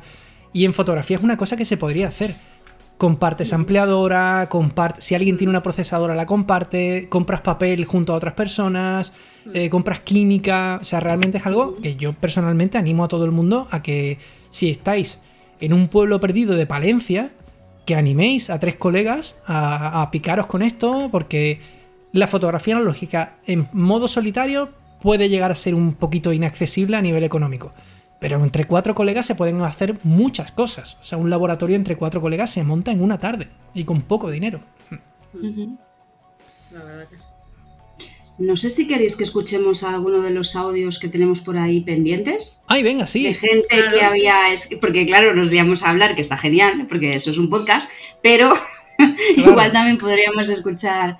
Creo que tenemos un par de audios por ahí. Pero, ¿dónde Uno están? de- ¿Quién los tiene? Están, están. Yo pensaba que los tenías tú en el. en Discord. Ah, pues los ¿Puede busco. ser que los tengas tú en Discord? Puede ser, puede ser. A ver, espérate. ¿En, ver, ¿en dónde está? ser. ¿En dónde está? En podcast. En podcast. Ay, espérate a ver si se van a ver la conversación. esto, está- esto no estaba Claro. preparado. Yo dirijo, pero tú eres la parte técnica. Ay, pero se me, ha- se me ha olvidado bajármelos, ¿eh? A mí también se me ha olvidado. Es que se van a ver nuestras conversaciones, está feo. Ah, vale, porque si ahora lo abres se verá. Vale, vale, vale. Claro. No compartas pantalla. A ver, venga, sí, voy a, esto es muy cutre, ¿eh? pero, pero eh, voy a hacerlo así, ¿vale? Cambio de pantalla. vale, Perdón. podcast, no pasa nada. Esto es la producción en directo. Mira, de fondo pongo el, el cartel del Revelate y ya está. Vale, eh, audio de Abel. Abel nos ha mandado un Ay, audio, ¿no? sí, nos ha mandado un audio para estar aquí con nosotros. Venga, pues pongo el audio de Abel, ¿vale? A ver si se escucha. Venga. A ver. Ay, Dios mío, que no se escucha. Ay, ay, ay. Oye, venga, pues vamos a hacer una cosa. Si queréis, seguimos charlando y yo mientras me lo voy Vale. descargando y. Y ya está. He descargado uno por aquí. Había dos, seguro. Y hay uno, hay uno de. Willy más arriba. Sí. Hay otro de Willy. Y ya está. Opinión, y vale.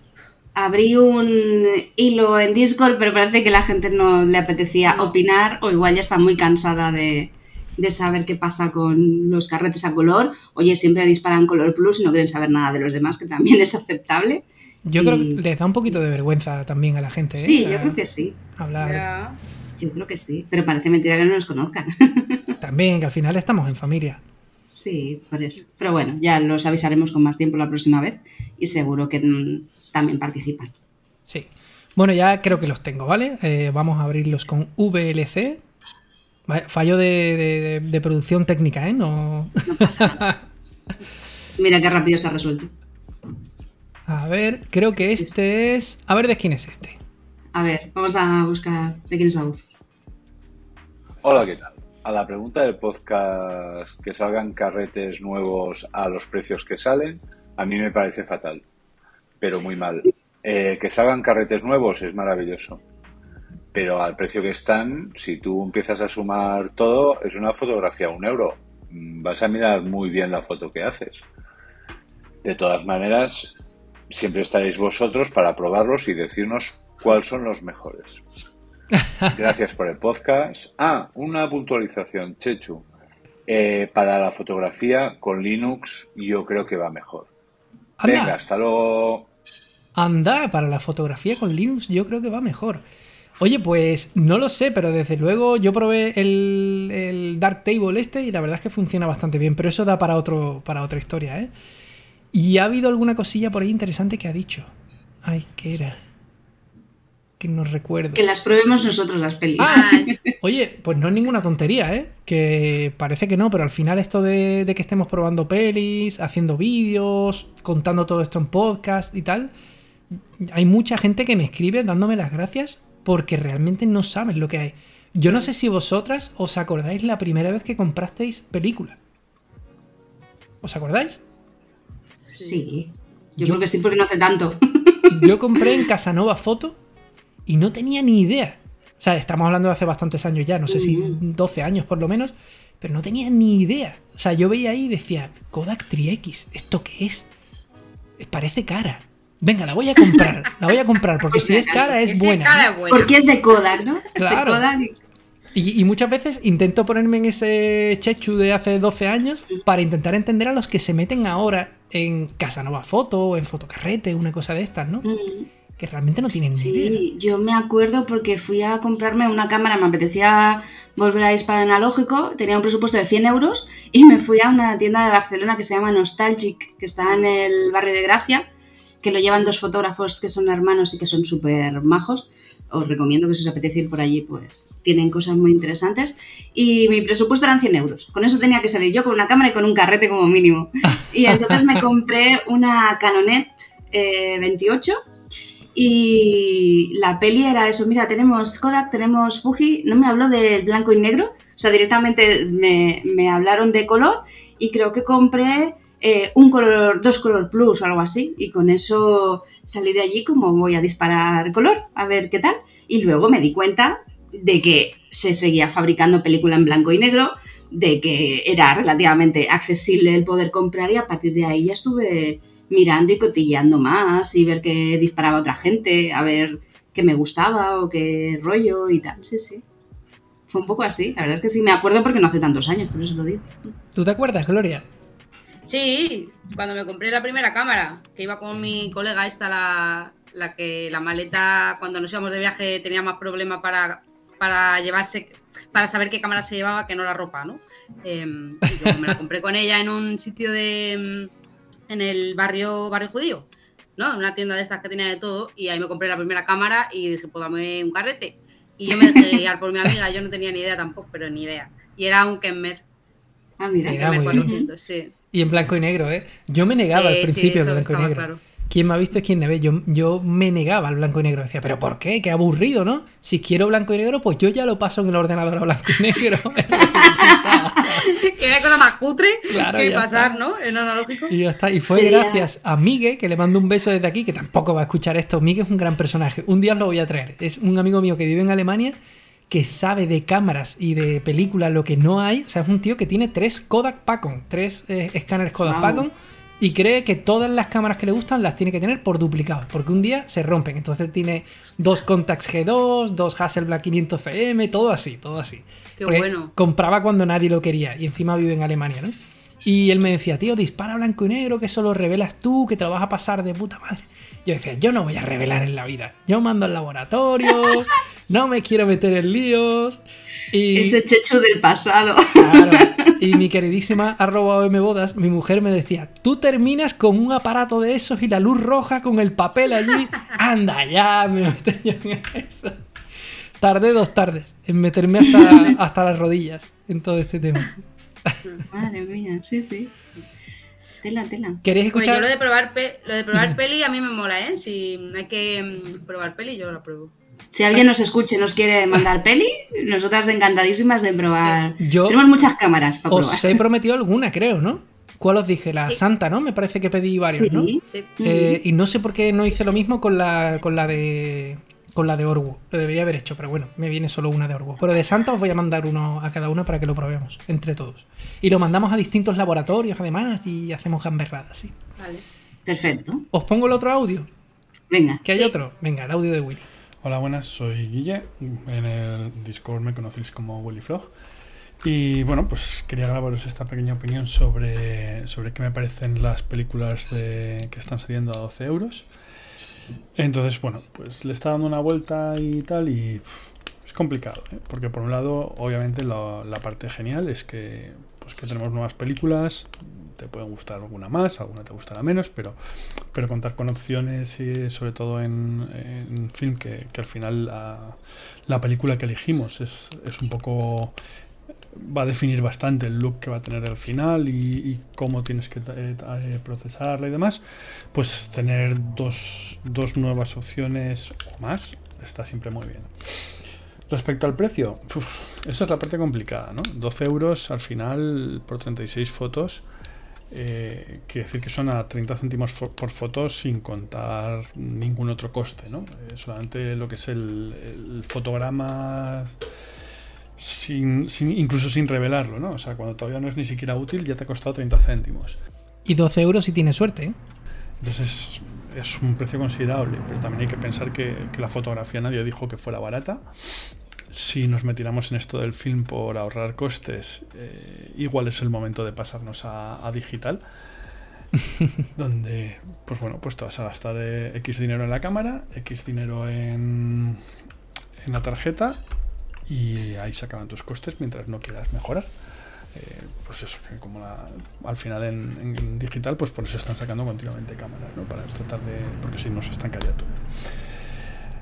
Eh, pero bueno, volviendo un poco al tema del precio, em, si nos fijamos y descontamos Portra, porque obviamente Portra es, es otra cosa, ¿no? Eh, Portra, aunque es la película color por así por excelencia, la que sale en YouTube, la que sale en todas partes, ¿no?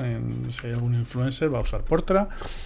Y si hay alguien que hace algún tipo de trabajo profesional, lo más probable es que también use Portra, ¿no? Si es para editorial o para alguna cosa de estas. Eh, porque al final es la película que es profesional, te asegura una, serie, una serie de cosas y, y bueno, pues es un poco lo que decide la gente. Entonces, vamos a asumir que esto no es para un trabajo profesional, es decir, que no vamos a sacar un rendimiento económico. Y entonces, ¿qué pasa? Pues que es nuestro hobby. Si es nuestro hobby, pues al final tenemos que pensar un poco qué, opciones, cuánto nos queremos gastar. Pero lo cierto es que si te pones a mirar ahora cuánto te cuesta un Kodak Gold, eh, no anda muy lejos. El otro día miré y creo que andaban por los 10 euros, una cosa así. Y estamos hablando de Kodak Gold, es decir, que tiene a Kodak detrás, que Gold lleva en mercado ni se sabe la de tiempo, sus procesos están súper eh, bien, bien controlados y, optimizados, tanto como se puede, porque obviamente han, tenido, han pasado muchas cosas, pero pero que al final tiene una capacidad de maniobra que alguien más pequeño como podría ser eh, Camera Store o similares, pues no tienen esa capacidad de maniobra, ¿no? Eh, entonces, pues bueno, pues si eso te está costando casi 10 euros, el Ultramax que está desaparecido, o sea, que, es, que lo tienes ahí, pero que, casi no es la opción. La última vez que lo compré creo que fueron 11 euros. Y una gran opción además, el Ultramax, ¿eh? que es Kodak Gold, pero de ISO 400, básicamente. A mí me gusta mucho, sí.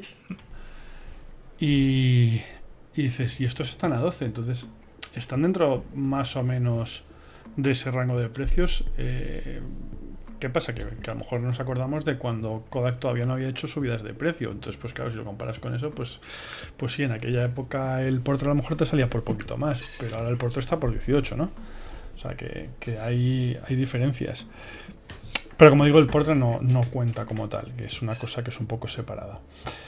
Entonces, pues bueno, pues hay que Fíjate qué curioso que el Portra era casi la primera elección de todo el mundo cuando, bueno, cuando te apetecía disparar un poquito más, ¿no? un poquito mejor de calidad.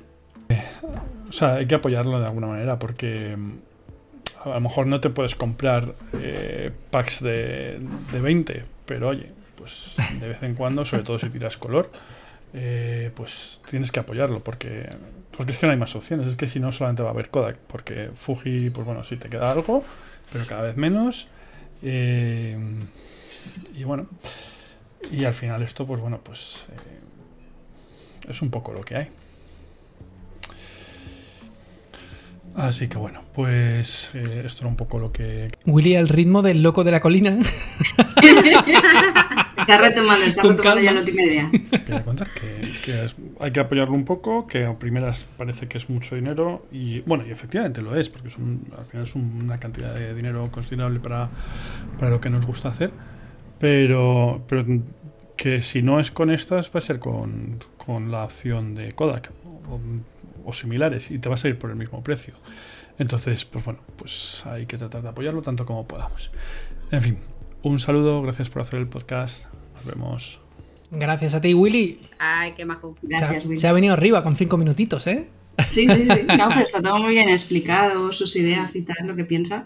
Y al final llega a la misma conclusión que nosotros sin habernos escuchado, ¿no? Estábamos hablando un poco de lo mismo. Sí, yo creo que más o menos los que tenemos de estas edades entre 30 y 40, que llevamos más tiempo disparando y eso, eh, más tiempo quiero decir 4 o 5 años, antes de que pasara lo que ha pasado de precios, todos más o menos estamos en la misma onda. Que bueno, que es lo que hay, que hemos tenido la suerte de comprar cámaras cuando eran baratas, de comprar carretes baratos ¿Y cómo salimos de esto en plan positivo? Porque yo creo que hay que ser positivos, ¿no? Al final. En serio, en serio, la pregunta. Sí, a ver, es retórica.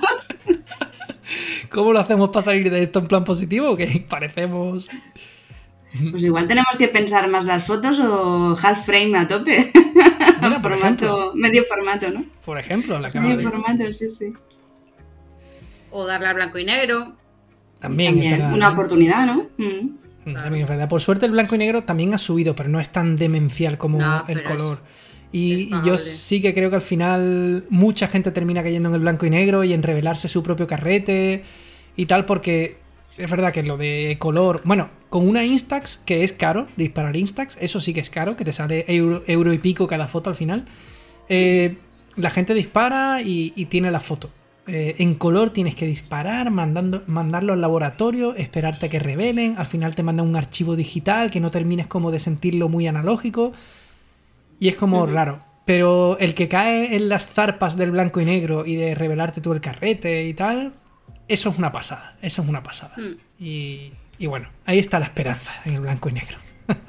No, y el rango de precios, ¿no? Por 5 euros o 5,10 tienes FOMA o tienes Kenmer para empezar a disparar si lo que te apetece es disparar más volumen, ¿no? Si luego ya quieres buscar algo más de calidad, pues ya tienes otra gama de Ilfor, irte al HP5 o al FP4 o, o a otras pelis de la, todas las que tienen, pero te tienes, ¿no? Como esa gama de entrada que quizás sí que ha mantenido los precios un poco más contenidos y hace que, que no te parezca una locura, ¿no? Comprarte, no te digo un paquete de 20 como decía Willy, pero igual sí que del tirón te compras, te gastas 50 euros en peli blanco y negro y, y por lo menos ves unos cuantos carretes, ves 10 carretes, no ves dos o tres en color, ¿no? Sí, sí, sí. Mire, yo es una, una pregunta que el día que entrevistemos a algún fabricante de película, que ya lo hemos estado hablando, una pregunta que le haría. Todo el mundo pregunta, ¿pero tu película la vas a sacar, la vas a sacar en formato medio? A mí eso me da igual. Yo una pregunta que le haría es, ¿vais a sacar una película de, de entrada, de gama de entrada, barata?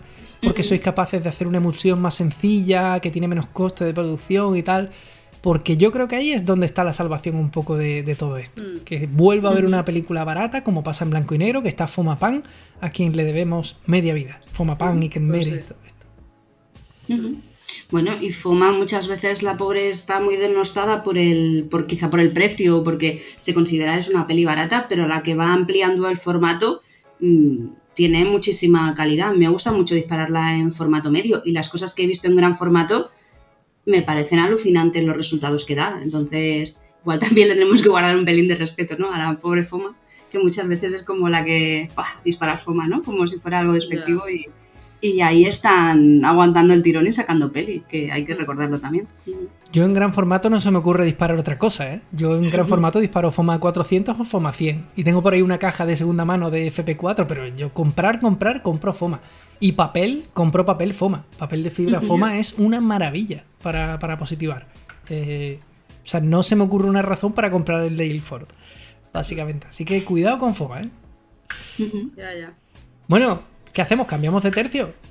Sí, te iba a preguntar que cómo íbamos de tiempo, Uf, pero un- seguramente desmadradísimos, ¿no? El podcast de una hora lleva una hora y veinte y todavía no ha terminado. es que se está muy a gustito aquí. Es que falta Abel que ponga orden aquí. Exactamente.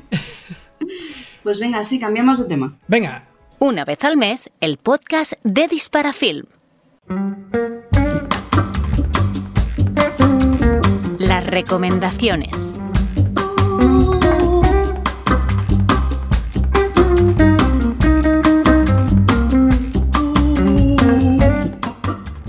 Podemos hablar de las recomendaciones y luego de otros temas también que tenemos por ahí pendientes y colgados después de recomendar cosas, si os parece bien. Así que, venga, contadme qué tenéis preparado. ¿A quién le apetece empezar? ¿Qué os apetece Venga, Gloria, contarme? ahora o te contarnos. Venga, sí, Gloria, que te hemos yo- escuchado un poquito. Venga, eh, yo voy a, voy a decir mi recomendación y voy a decir por qué recomiendo y así metemos una de estas cosas que, que se queda ahí pendiente de hablar. Eh, traigo un par de cuentas de Instagram que la recomiendo porque hacen charlas y, mm, y entrevistas y a mí me gustan un montón. Entonces, para en modo podcast también, eh, sería la de Alondra Max, que es conocidilla, así que igual no sorprende a nadie, pero bueno. Y la otra sería em, Latinoamérica Analógica. ¿No era así? Sí. Dios mío, te las veo parda, sí. sí, sí, sí. sí. Em, eh, no, y sí, eso son dos cuentas que a mí me gustan mucho. Lo tienen ahí en el Instagram, en la parte de vídeos, y mm, te lo pones como podcast. Y, es muy interesante, bueno, muy interesante porque son charlas sobre analógico y todo el mundo puede aportar cosas interesantes. ¿Y por qué me voy al otro del charco? Pues bueno, voy a dar una prenoticia, ¿no? Eh, y es que mm, como yo no tengo, soy aquí una pobrecita que no tiene su sección en el podcast, eh, no, me dijo Chechu hace un par de meses de mm, que me parecía hacer una investigación eh, sobre cómo está el tema del analógico en Latinoamérica, bueno, en América hispanohablante, ¿no? Y, y, bueno, durante estos dos meses estaba ahí trabajando ahí durillo y estaba entrevistando a bastante gente. También he entrevistado a gente de, de, España, porque yo realmente tampoco sé muy bien cómo estaba aquí, porque no. Porque no. Eh, y ha sido muy interesante. La verdad que he hablado con bastante gente. Eh, partiendo de cero además, gente muy amable y tengo que darle gracias infinitas de que me hayan dado, o sea, cedido un poco de su tiempo sin ser yo nadie y sin saber muy bien lo que voy a hacer con toda esta información, que también lo digo, no sé qué voy a hacer. Eh, tengo el mes de agosto para pensarlo, a ver cómo, bueno, cómo aprovecho toda esa información y cómo la retransmito sin que sea aburrido y sin que sea tedioso, ¿no?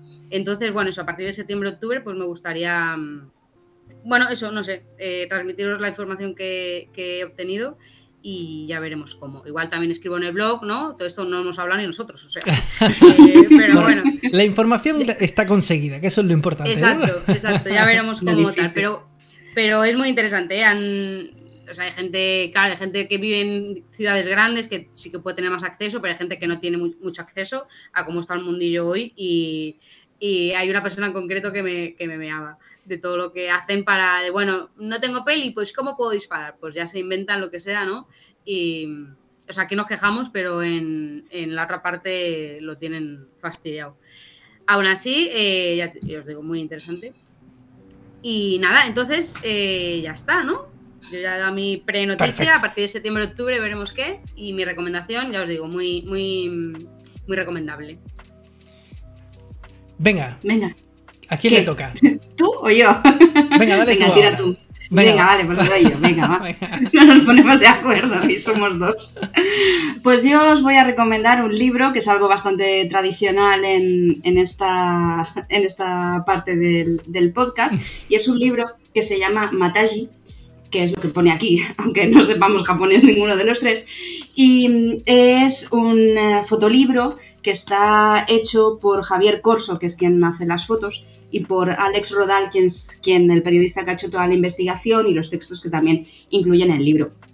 Mataji son una tribu de, bueno, una tribu, un grupo, una comunidad, mejor dicho, del norte de Japón, de la isla de Honshu, que es la principal, que se dedican a mm, eh, cazar osos de forma tradicional. Y no hablo, tenemos que distanciarnos un poco de lo que es cazar aquí en España. O sea, no es un tema de... Lúdico, ¿no?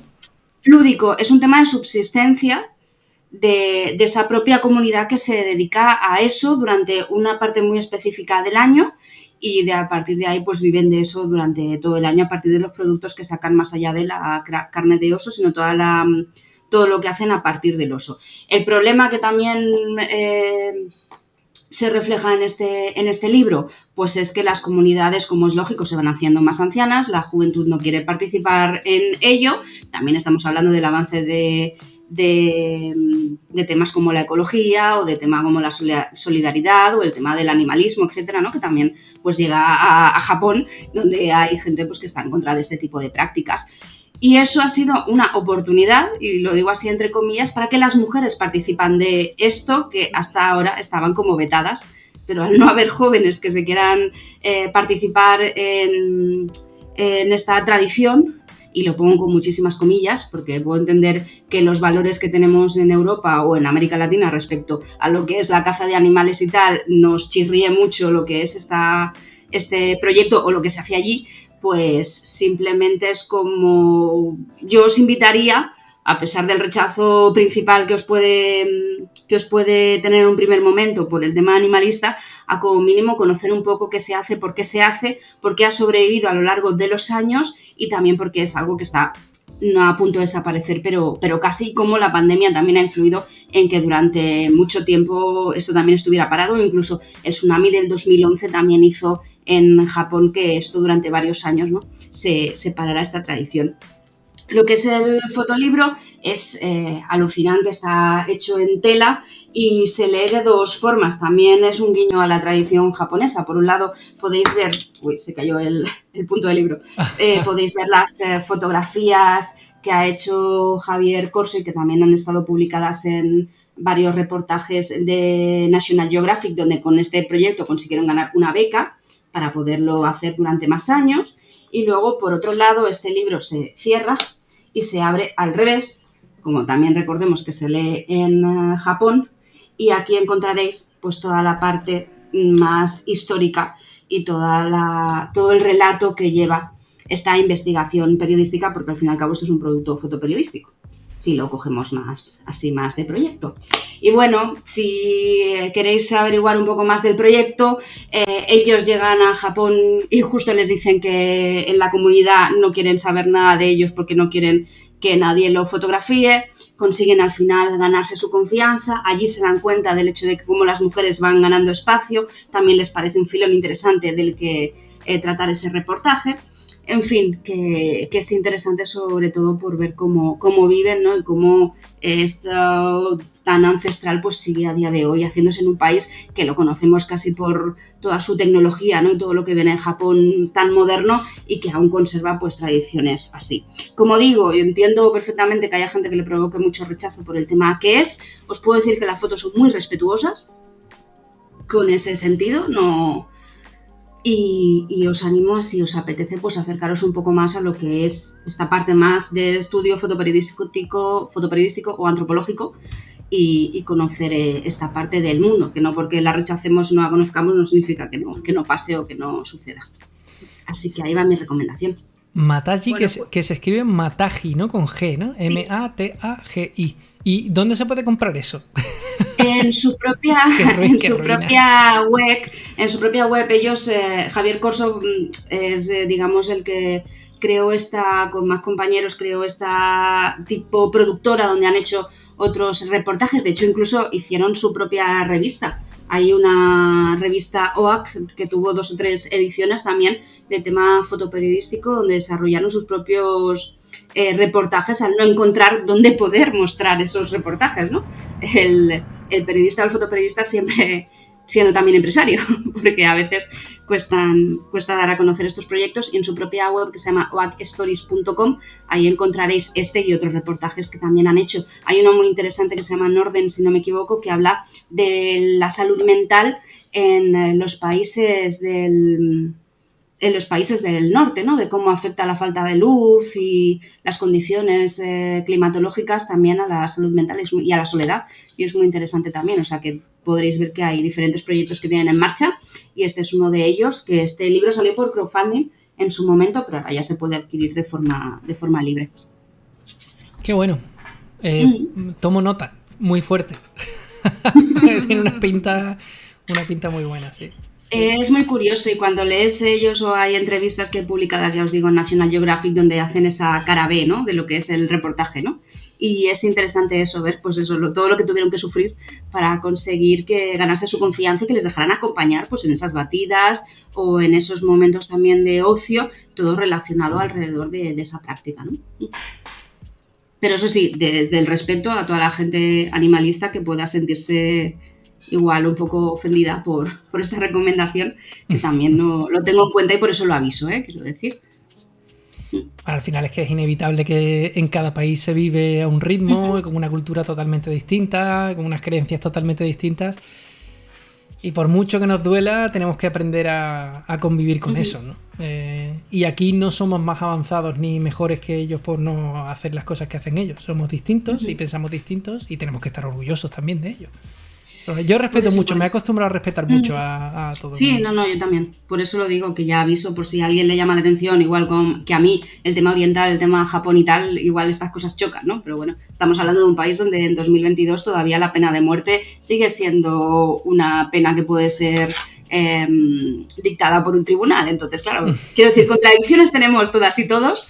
Y dentro de lo que cabe, pues aprovechémonos de las cosas buenas como es la cultura y de proyectos interesantes como este que nos abre una ventana a otra cosa que si ellos no van, quizá no sabríamos ni que a día de hoy sigue existiendo, ¿no? Mm. Y eso también es curioso por ahí. Y hasta aquí. Supongo que me toca entonces, ¿no? Venga, pues yo traigo una recomendación que esta vez es un documental. El documental de Elliot Erwitt, eh, Silence Sounds Good. Uy, me ha salido bien decirlo y todo. que está dirigido por Adriana López Sanfeliu, que es una fotógrafa eh, barcelonesa, creo. Y mm, que creo que trabaja con él, y no sé si es su representante o algo así, me parece. Eh, el documental es una auténtica pasada. Lo vimos el otro día, bueno, Hoy es viernes, mientras que grabamos esto. Ayer jueves lo vimos en la reunión del club analógico y tal, y lo estuvimos comentando. Y es una auténtica pasada ver cómo este señor, con 80 y muchos años que tenía cuando grabaron el documental, eh, vive como si tuviera 15. O sea, con una ilusión por, por, su trabajo, por fotografiar, por seleccionar fotos, por qué cuentan esas fotos una junto a otra con un equipo de gente a su alrededor, tenía una persona que se dedicaba a positivarle eh, todas sus copias. Él no, no, imprime con una impresora, tiene un señor que le positiva todo. Y, dices tú, cualquier persona con esa edad te trae tu copista, te trae una copia y dice, ah, sí está bien, ¿no? Pues no, él, me falta un poco de luz en esta cara y un poco de contraste, súper cuidadoso, tío. Y que es un señor que ahora mismo tiene 94 años. Eh, es una pasada verlo trabajar. Y bueno, ya que estamos en un podcast de analógico, se ve el material que usa, eh, está usando todo el rato una Leica MP Signature Edition eh, con su firmita y tal. Es muy curioso porque es un señor que si os gusta, a mí es que me apasiona. Eh, hace muchos años disparaba con un 50 milímetros, ahora ya dispara con muy angulares. Entiendo que ya la vista la va perdiendo, le cuesta más enfocar, y bueno, trabajar con un es que a veces parece que lleva como un 21 o algo así, porque lleva un visor externo en la Leica. Eso es mucho más sencillo enfocar, tiene más profundidad de campo. Así que es un tío que, quitando eso, eh, no se ha adaptado a la edad que tiene, porque el documental trata mucho sobre el libro que hizo sobre Cuba. Y se va a Cuba con ochenta y pico años a hacer fotos que si veis dónde se mete, o sea, lo tienen que llevar prácticamente a cuestas para, ciertos sitios donde se mete, ¿no? Y aún así termina adoptando un perro y se lo lleva a Nueva York. O sea, es pura vida, es pura vida en un señor de 80 y muchos años. Y bueno, por supuesto el humor. O sea, es un tío que hace una fotografía con un humor increíble. El documental no solo es la parte del libro de Cuba, también es un repaso a su carrera. Y es que es un disfrute ver cómo una persona puede mirar la vida de una forma tan cómica. Eh, fotos en un parque que ninguno de nosotros veríamos lo que ve él. Eh, es gigante. O sea, esas fotos. Hay una foto, por ejemplo, como de una salida de una boca de agua, de estos para enchufar una manguera, que tiene como el cuello de un cisne y tiene al lado un cisne. Y ves la salida de agua y el cisne al lado, mm. el cisne al lado y son iguales. Y te ríes de ese tipo de cosas, ¿no? Pues genial. Elliot Erwitt, Silence Sounds Good. está en Filming, que Filming os podéis suscribir, pero que sepáis que en Filming también se pueden comprar las, las películas y los documentales individualmente. Podéis pagar solo por ese documental y verlo. Y hasta aquí mi recomendación. Bueno, y recordemos que Gloria hizo un post en el blog mm. con un montón de documentales, así que igual si os apetece pagar un mes, tenéis muchísimas horas de fotografía mm. donde poder poder estar, vamos, todo el agosto, si hace falta, viendo docus interesantes como este que nos ha recomendado Checho. Sí, sí. Y tenemos dos recomendaciones más. Si queréis las repasamos de gente que nos ha escrito y se ha puesto en contacto con el podcast. Por un lado, eh, Guille Morales nos recomendaba un artículo de Petapixel donde nos hablan de unas fotos que estaban en unos carretes que estaban guardados en una mochila durante 26 años. Unos carretes además que disparó un fotógrafo, un fotoperiodista australiano en una etapa en la que estuvo viviendo en Rusia, justo en los años en los que caía la Unión Soviética. Así que hay de todo, desde fotografías a nivel calle con Em, con manifestaciones, ¿no? Con, retratos también ahí interesantes, o la propia vida diaria de lo que era esa Unión Soviética eh, derrumbándose y convirtiéndose en Rusia. Y todo le vino a raíz de la guerra, del estallido de la guerra de Rusia con Ucrania, que se acordó de estos rollos y dijo, ¿y si los revelo? Eh, para la gente curiosa, que sepáis que es Fapan 400, y mm, que lo disparó con una Nikon F4 en aquella época, luego ya cuando volvió a Australia se cambió a la F5 y, también hay en esa noticia un videito donde podéis ver toda, todo lo que él habla, cómo busca las cajas hasta que la encuentra, hasta encuentra la bolsa con los, con los rollos y tal, que como os digo, eso, 26 años en una mochila, porque dijo que cuando volvió ese traslado, ¿no? Volverse otra vez a vivir a Australia, tenía muchas cosas que hacer y una cosa por la otra, y han pasado años y, y no había encontrado el momento exacto para ponerse a, a revelar. No sé si os suena de algo. el tiempo, eso sí que. Eso sí que está complicado, ¿no? El precio de la película. eso sí que está caro. el tiempo. Pues esa, por un lado, que nos la recomendaba Guillermo Morales, y por otro lado, para la gente que os guste eh, disparar en, diapositiva, Rafa nos hacía llegar el perfil de Instagram del fotógrafo Daniel Casares Román, que solo dispara en diapositiva, y en su Instagram pues podéis ver algunas de esas muestras, algunas también reveladas eh, por él mismo en casa, y podéis ver pues eso, algunas de las diapositivas de cómo trabaja la, la diapositiva. Paisano mío, tengo que decirlo. Sí, De sí, de la. Frontera. Muy buen fotógrafo, hombre. pues ahí lo tenéis en ese perfil de, de Instagram. Y antes de irnos, creo que nos quedan como dos cosas pendientes.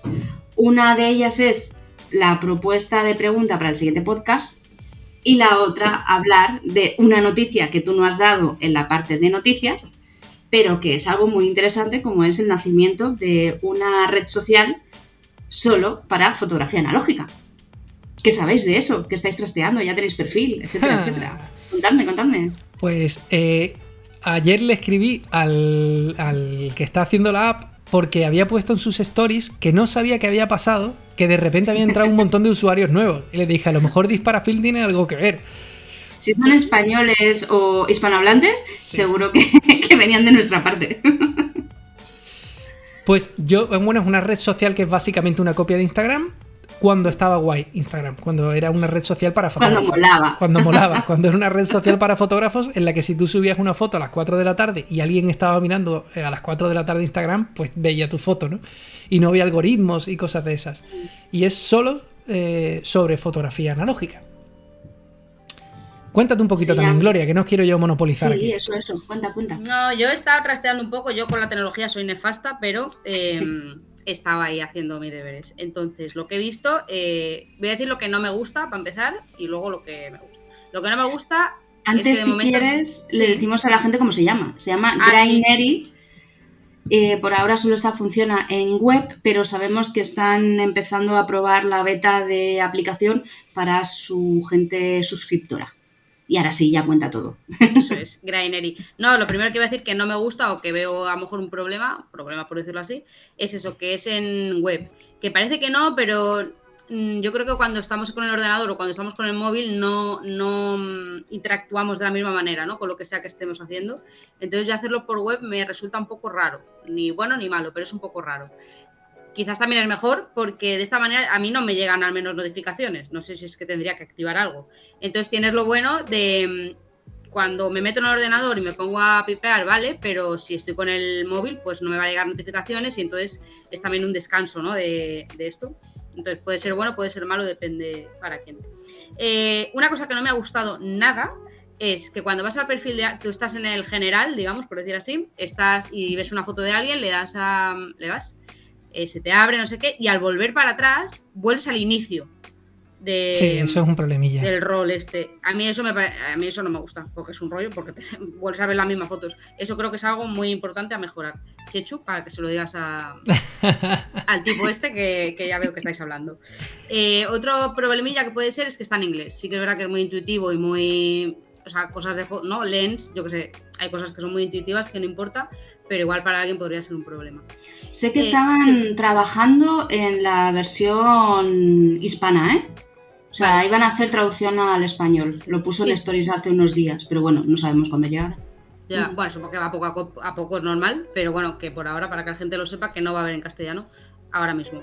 Y mm, otra cosa es que yo quería colgar una foto sin completar todo el perfil. Eh, no sé si es por un problema del idioma o de que no me estaba enterando, hasta que no completas todo el perfil, donde tienes que decir cámara, eh, carrete y, lente que usas, eh, no te deja colgar una foto. Esto también para que se sepa. Em, cosas que me gustan que las fotos, las tú cuelgas una foto, la presentas siempre en cuadrados, pero si tú te metes en la foto, eh, te la va a poner tal cual sea. Da igual si es vertical, si es más grande o más pequeña, que eso también me parece importante porque la fotografía, el tamaño importa. Entonces, te Genial eso, ¿eh? ¿no? Sobre todo la- las verticales, que no te obliga a poner el formato ese 4 o 5 o algo así que te obliga Claro. Instagram. Es genial. Exacto. Si es una, mira, yo no he colgado nunca panorámicas, pero no sé si con una panorámica, por ejemplo, si quieres colgarla, pues oye, también que te respete eso, ¿no? Hmm. Que al final es tu foto y tal. Em, luego no hay stories, ni hay leches de estas, con lo cual también está muy bien para descansar. Bendición, bendición. Bendición, aleluya. Exacto. Eh, luego la interfaz sí que me gusta mucho, es como muy elegante, me parece muy atractiva. Igual me va un poco lenta, no sé si soy yo o, o no, pero bueno, me, eso, la, estéticamente me gusta mucho. Eh, y eh, cuando tú buscas, pones en el buscador algo, siempre se va a referir a un usuario. Si pones el hashtag, te busca hashtag. Y si pones un- una exclamación, te busca película Anda. por película, ¿no? Porque tú puedes buscar. O sea, no, eso puedes buscar a personas o puedes buscar, pues, venga, Portra 400. Para eso tendrías que poner un- una exclamación y entonces te salen todas las publicaciones donde tú has puesto eh, Portra 400, pero no en etiquetas, sino en. Porque en cada foto la tienes que decir con qué peli la has disparado, ¿no? Entonces va automático. Entonces, eso también hace, yo creo, que, que las etiquetas no sean tan importantes. Porque a lo mejor lo principal ya estará puesto en la característica de la foto, ¿no? Hmm. Y ya está, hasta aquí. Por ahora, bien. Sí, yo, yo creo que el tema de, de que te obligue a rellenar el, perf- el perfil antes de poder subir fotos, básicamente es que te obliga a meter la cámara, eh, cámara, objetivos que usas en las Sí. cámaras, que, que da un poquito de pereza, pero bueno, cámara, objetivos y película. Y Sí. el objetivo de eso es que cuando tú subas una foto, obligatoriamente pongas con qué cámara, con qué película y con qué objetivo lo has hecho. Cosa que está guay porque hace que gente que, bueno, que se quiera meter a echar un ojo y no le dé mucha importancia, pues esto sirva de filtro. O sea, si, si tú vas a entrar a ser activo en la red social y a subir fotos que has hecho de verdad en analógico, no te importa poner, pues mira, tal cámara, tal objetivo y lo subes. Para mí es como un buen filtro que han puesto, el obligarte a poner cámaras y tal. No es tan instantáneo como Instagram. Esto es para... Me apetece subir fotos y, y etiquetarlas bien. Y una cosa que yo sí he notado es que hay fotos de muy buena calidad. ¿eh? O sea, yo flipo. O sea, no es como Instagram que al final cualquiera que hace una foto con su móvil la sube.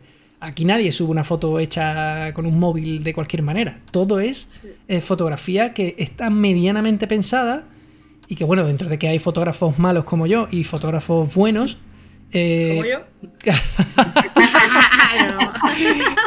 Dentro de eso, eh, te das cuenta que si la gente piensa un poquito la fotografía con su cámara analógica y después la, la revela con cariño y la escanea con cariño, al final el resultado es que tienes una red social con, con una calidad fotográfica medianamente decente. O sea, el, el feed que tengo yo de, de fotografía es muy bueno. A mí me apetece ver Mm. esto. Yo ya veo Instagram y a mí no me apetece. Porque me sale cualquier mierda, hablando claro. Sí, sí, toda la publicidad, todo, sí. También algo interesante es que puedes poner, si lo has forzado el carrete, por ejemplo, Hmm. que es algo que a lo mejor en Instagram ni de coña se lo van a pensar y aquí pues está bien pensado. Y también, ahora que dices lo de poner la cámara, todo esto, eh, también se puede utilizar como un archivo propio, ¿no? De decir, ay, pues esto con qué, porque a veces se nos olvida con qué cámara lo has podido disparar o con qué, ¿no? Que le entusaste o lo que sea. Y por sacarle algo bueno también eh, está bien, Sí. pero no como un archivo personal. Sí. Hombre, está claro que tiene mucho margen de mejora, porque es verdad que cuando vuelves atrás te, va al principio de donde estuvieras, de la búsqueda, del Mm. feed, de lo, de lo que sea. Pero, eh, o sea, lo que es la base está genial. Es Instagram cuando, cuando se fundó. O sea, es que eh, los que lo estáis escuchando el podcast no lo estáis viendo, yo lo he compartido. Es que es Instagram, es una copia idéntica. Sí. Eh, y lo voy a recordar, se llama Grainery, que es G-R-A-I-N-E-R-Y. Grainery. Está muy guay. Nuria, tú no has hablado.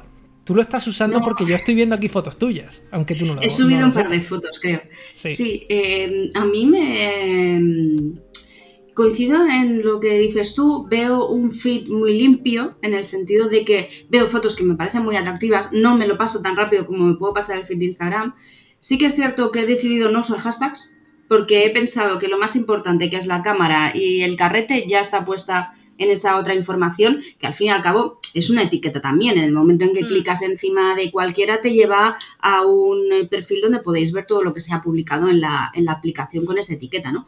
Y, y la verdad es que me, me parecía, me parecía interesante, bueno, me parece interesante que se haya lanzado a esto, que está súper activo en Instagram contestando dudas y, eh, e ideas de la gente de por qué esto funciona así o tal.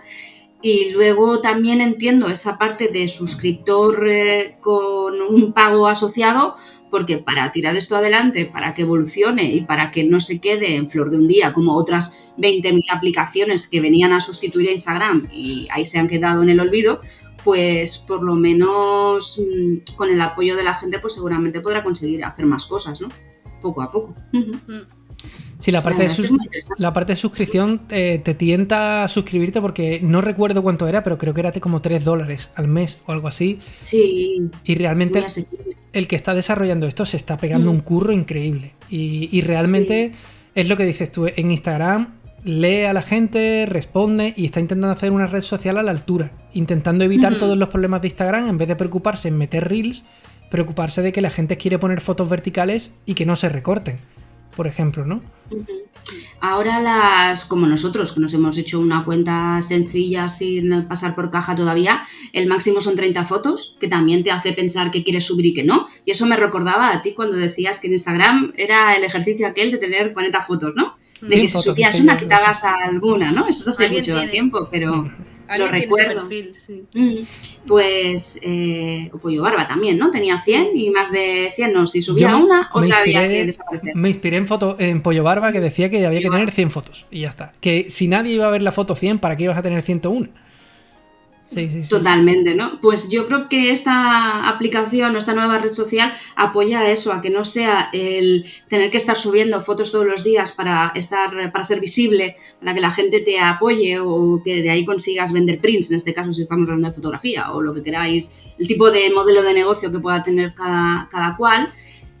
Yo creo que esto te invita a vivir la red social también de otra forma, lo que decíamos, ¿no? Echábamos de menos el, el Instagram de antes, ¿no? El más espontáneo o, El más fotográfico. ¿no?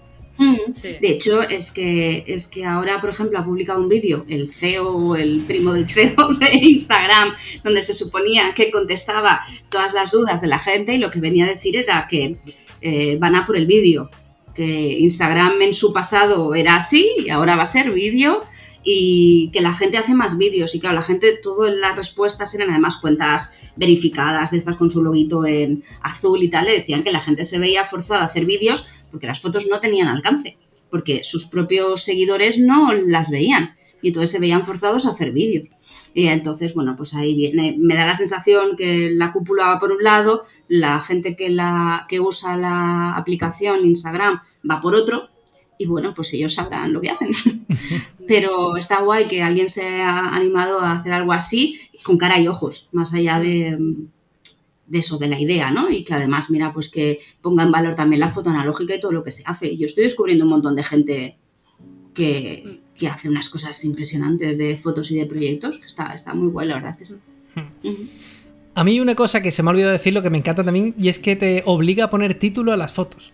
Que es una tontería, pero es que te hace pensar un poquito, decir, hostia, le voy a poner un título decente, ¿no? O sea, no voy a ponerle a todas las fotos fotos de mi prima, tendré que ponerle un algo, ¿no? Está muy guay. O nube 1, nube 2, nube Claro, 3. claro, claro, claro, claro, total. Pero bueno, pues Grainery, probadlo, venga, animaros. Y nos lo contáis. Eso, que nos lo contáis también. Y lanzamos también la pregunta y ya con eso vamos cerrando, porque esto va a ser el podcast interminable. ¡Guau! Hoy nos hemos pasado, ¿eh? Una hora y cincuenta y cinco. Madre mía. Pues la pregunta que queríamos lanzar para el próximo podcast es, pues, ¿qué vais a disparar o qué estáis disparando durante este verano? Nos gustaría saber, pues eso, qué habéis elegido. Ya sabemos que hacer la maleta de la fotografía, la mochila fotográfica es más difícil que la de la ropa y por eso queremos saber, pues, qué habéis elegido, si vais a lo de siempre, si habéis innovado cambiando de marca, si os estáis probando alguna cámara nueva, etcétera, etcétera pues eso es lo que queremos saber. Así que nos encantará que nos contactéis a podcast.disparafilm o a través de Anchor o de todas las formas que tenéis de contactar con nosotros para explicarnos, pues eso, qué es lo que habéis elegido para este verano. ¿Vosotras lo sabéis? Yo sé un poco, ¿eh? No. Yo este verano voy a disparar color. No sé qué, pero ya, ya veremos. Ya concretaremos, pero voy a disparar color a tope. Color a tope. Bueno, mira. Muy Yo bien. es que voy haciendo lo de un mes, un film, y entonces agosto toca blanco y negro. Así que no sé, tengo que echar un ojo a ver qué tengo en la nevera con ISO bajito y a disparar algo. Igual vuelvo al T-Max 100, que es muy de agosto. Suelo dispararlo en, en agosto, así que no sé si volveré o, o cambiaré de marca. Es como que el gazpacho es en verano, pues para ti el T-Max es de agosto. ¿no? El T-Max es de agosto, sí, sí, para mí sí. ¿Y tú, Gloria? No sé, no, no lo sé. Es Glo- que no sé. Gloria va al día. Gloria es de las que abre la nevera y coge lo que vea. ¿A que sí? A ver qué me apetece ahora. Sí, no, lo que sí que estaba probando cosas, porque para el blog ya sí estaba probando así cosillas para luego poder escribir. Así que lo que voy a disparar es para trabajar en ello. O sea, yo tengo que pensar a ver qué. O sea, ya estoy haciendo cosas, ahora voy a hacer más. Así que ya veremos. En septiembre os cuento. Yo en julio he disparado un Pro Image 100 de Kodak. Ah, bien. Así que uno ya lo tengo, no me falta el de blanco y negro, que seguramente será el T-Max, sí, sí. Pero bueno, nunca se sabe. Hay que llegar a la nevera, decidir cuál es el que sale fuera. Y, y sí, sí. Pues ahora sí, ya está. Todo, todo chequeado, sí, todo ok. Todos. Pues- Yo, yo creo que en dos horas ya no se pueden tocar más cosas. Ya es suficiente. Madre mía. Yo voy a ir poniendo Venga. musiquilla de salida, ¿eh? Tú vas poniéndola. Y ya te dejo a ti que despidas, ¿no? Despide, despide, tienes que soltar Ya, vale, discurso de estaba esperando el cambio. el Estabas cambio esperando a. Abel. Abel no va a venir a despedirse. ¿Ves cómo se me olvida? Sería Estoy genial que apareciera, ¿eh? Sería, es, es julio y estoy un poco Dori. Y pues lo que decimos, que esta música es la que nos indica que nos tenemos que despedir. Os recordamos, por lo que llevamos diciendo todo el rato, que nos podéis contactar a través de podcast arroba disparafil para explicarnos, darnos vuestra opinión de todo lo que hemos hablado hoy.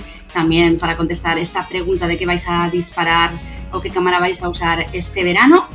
Y simplemente os decimos que nos vamos a ir de vacaciones, que en este mes de agosto el blog va a estar un poquito parado, pero que sepáis que la agenda sigue viva, un montón de cosas para ver, oír y escuchar y también podéis recuperar pues noticias y cosas anteriores porque como veis hemos escrito muchas noticias muy interesantes y si os apetece poneros al día de lo que vamos haciendo pues el mes de agosto es un buen momento.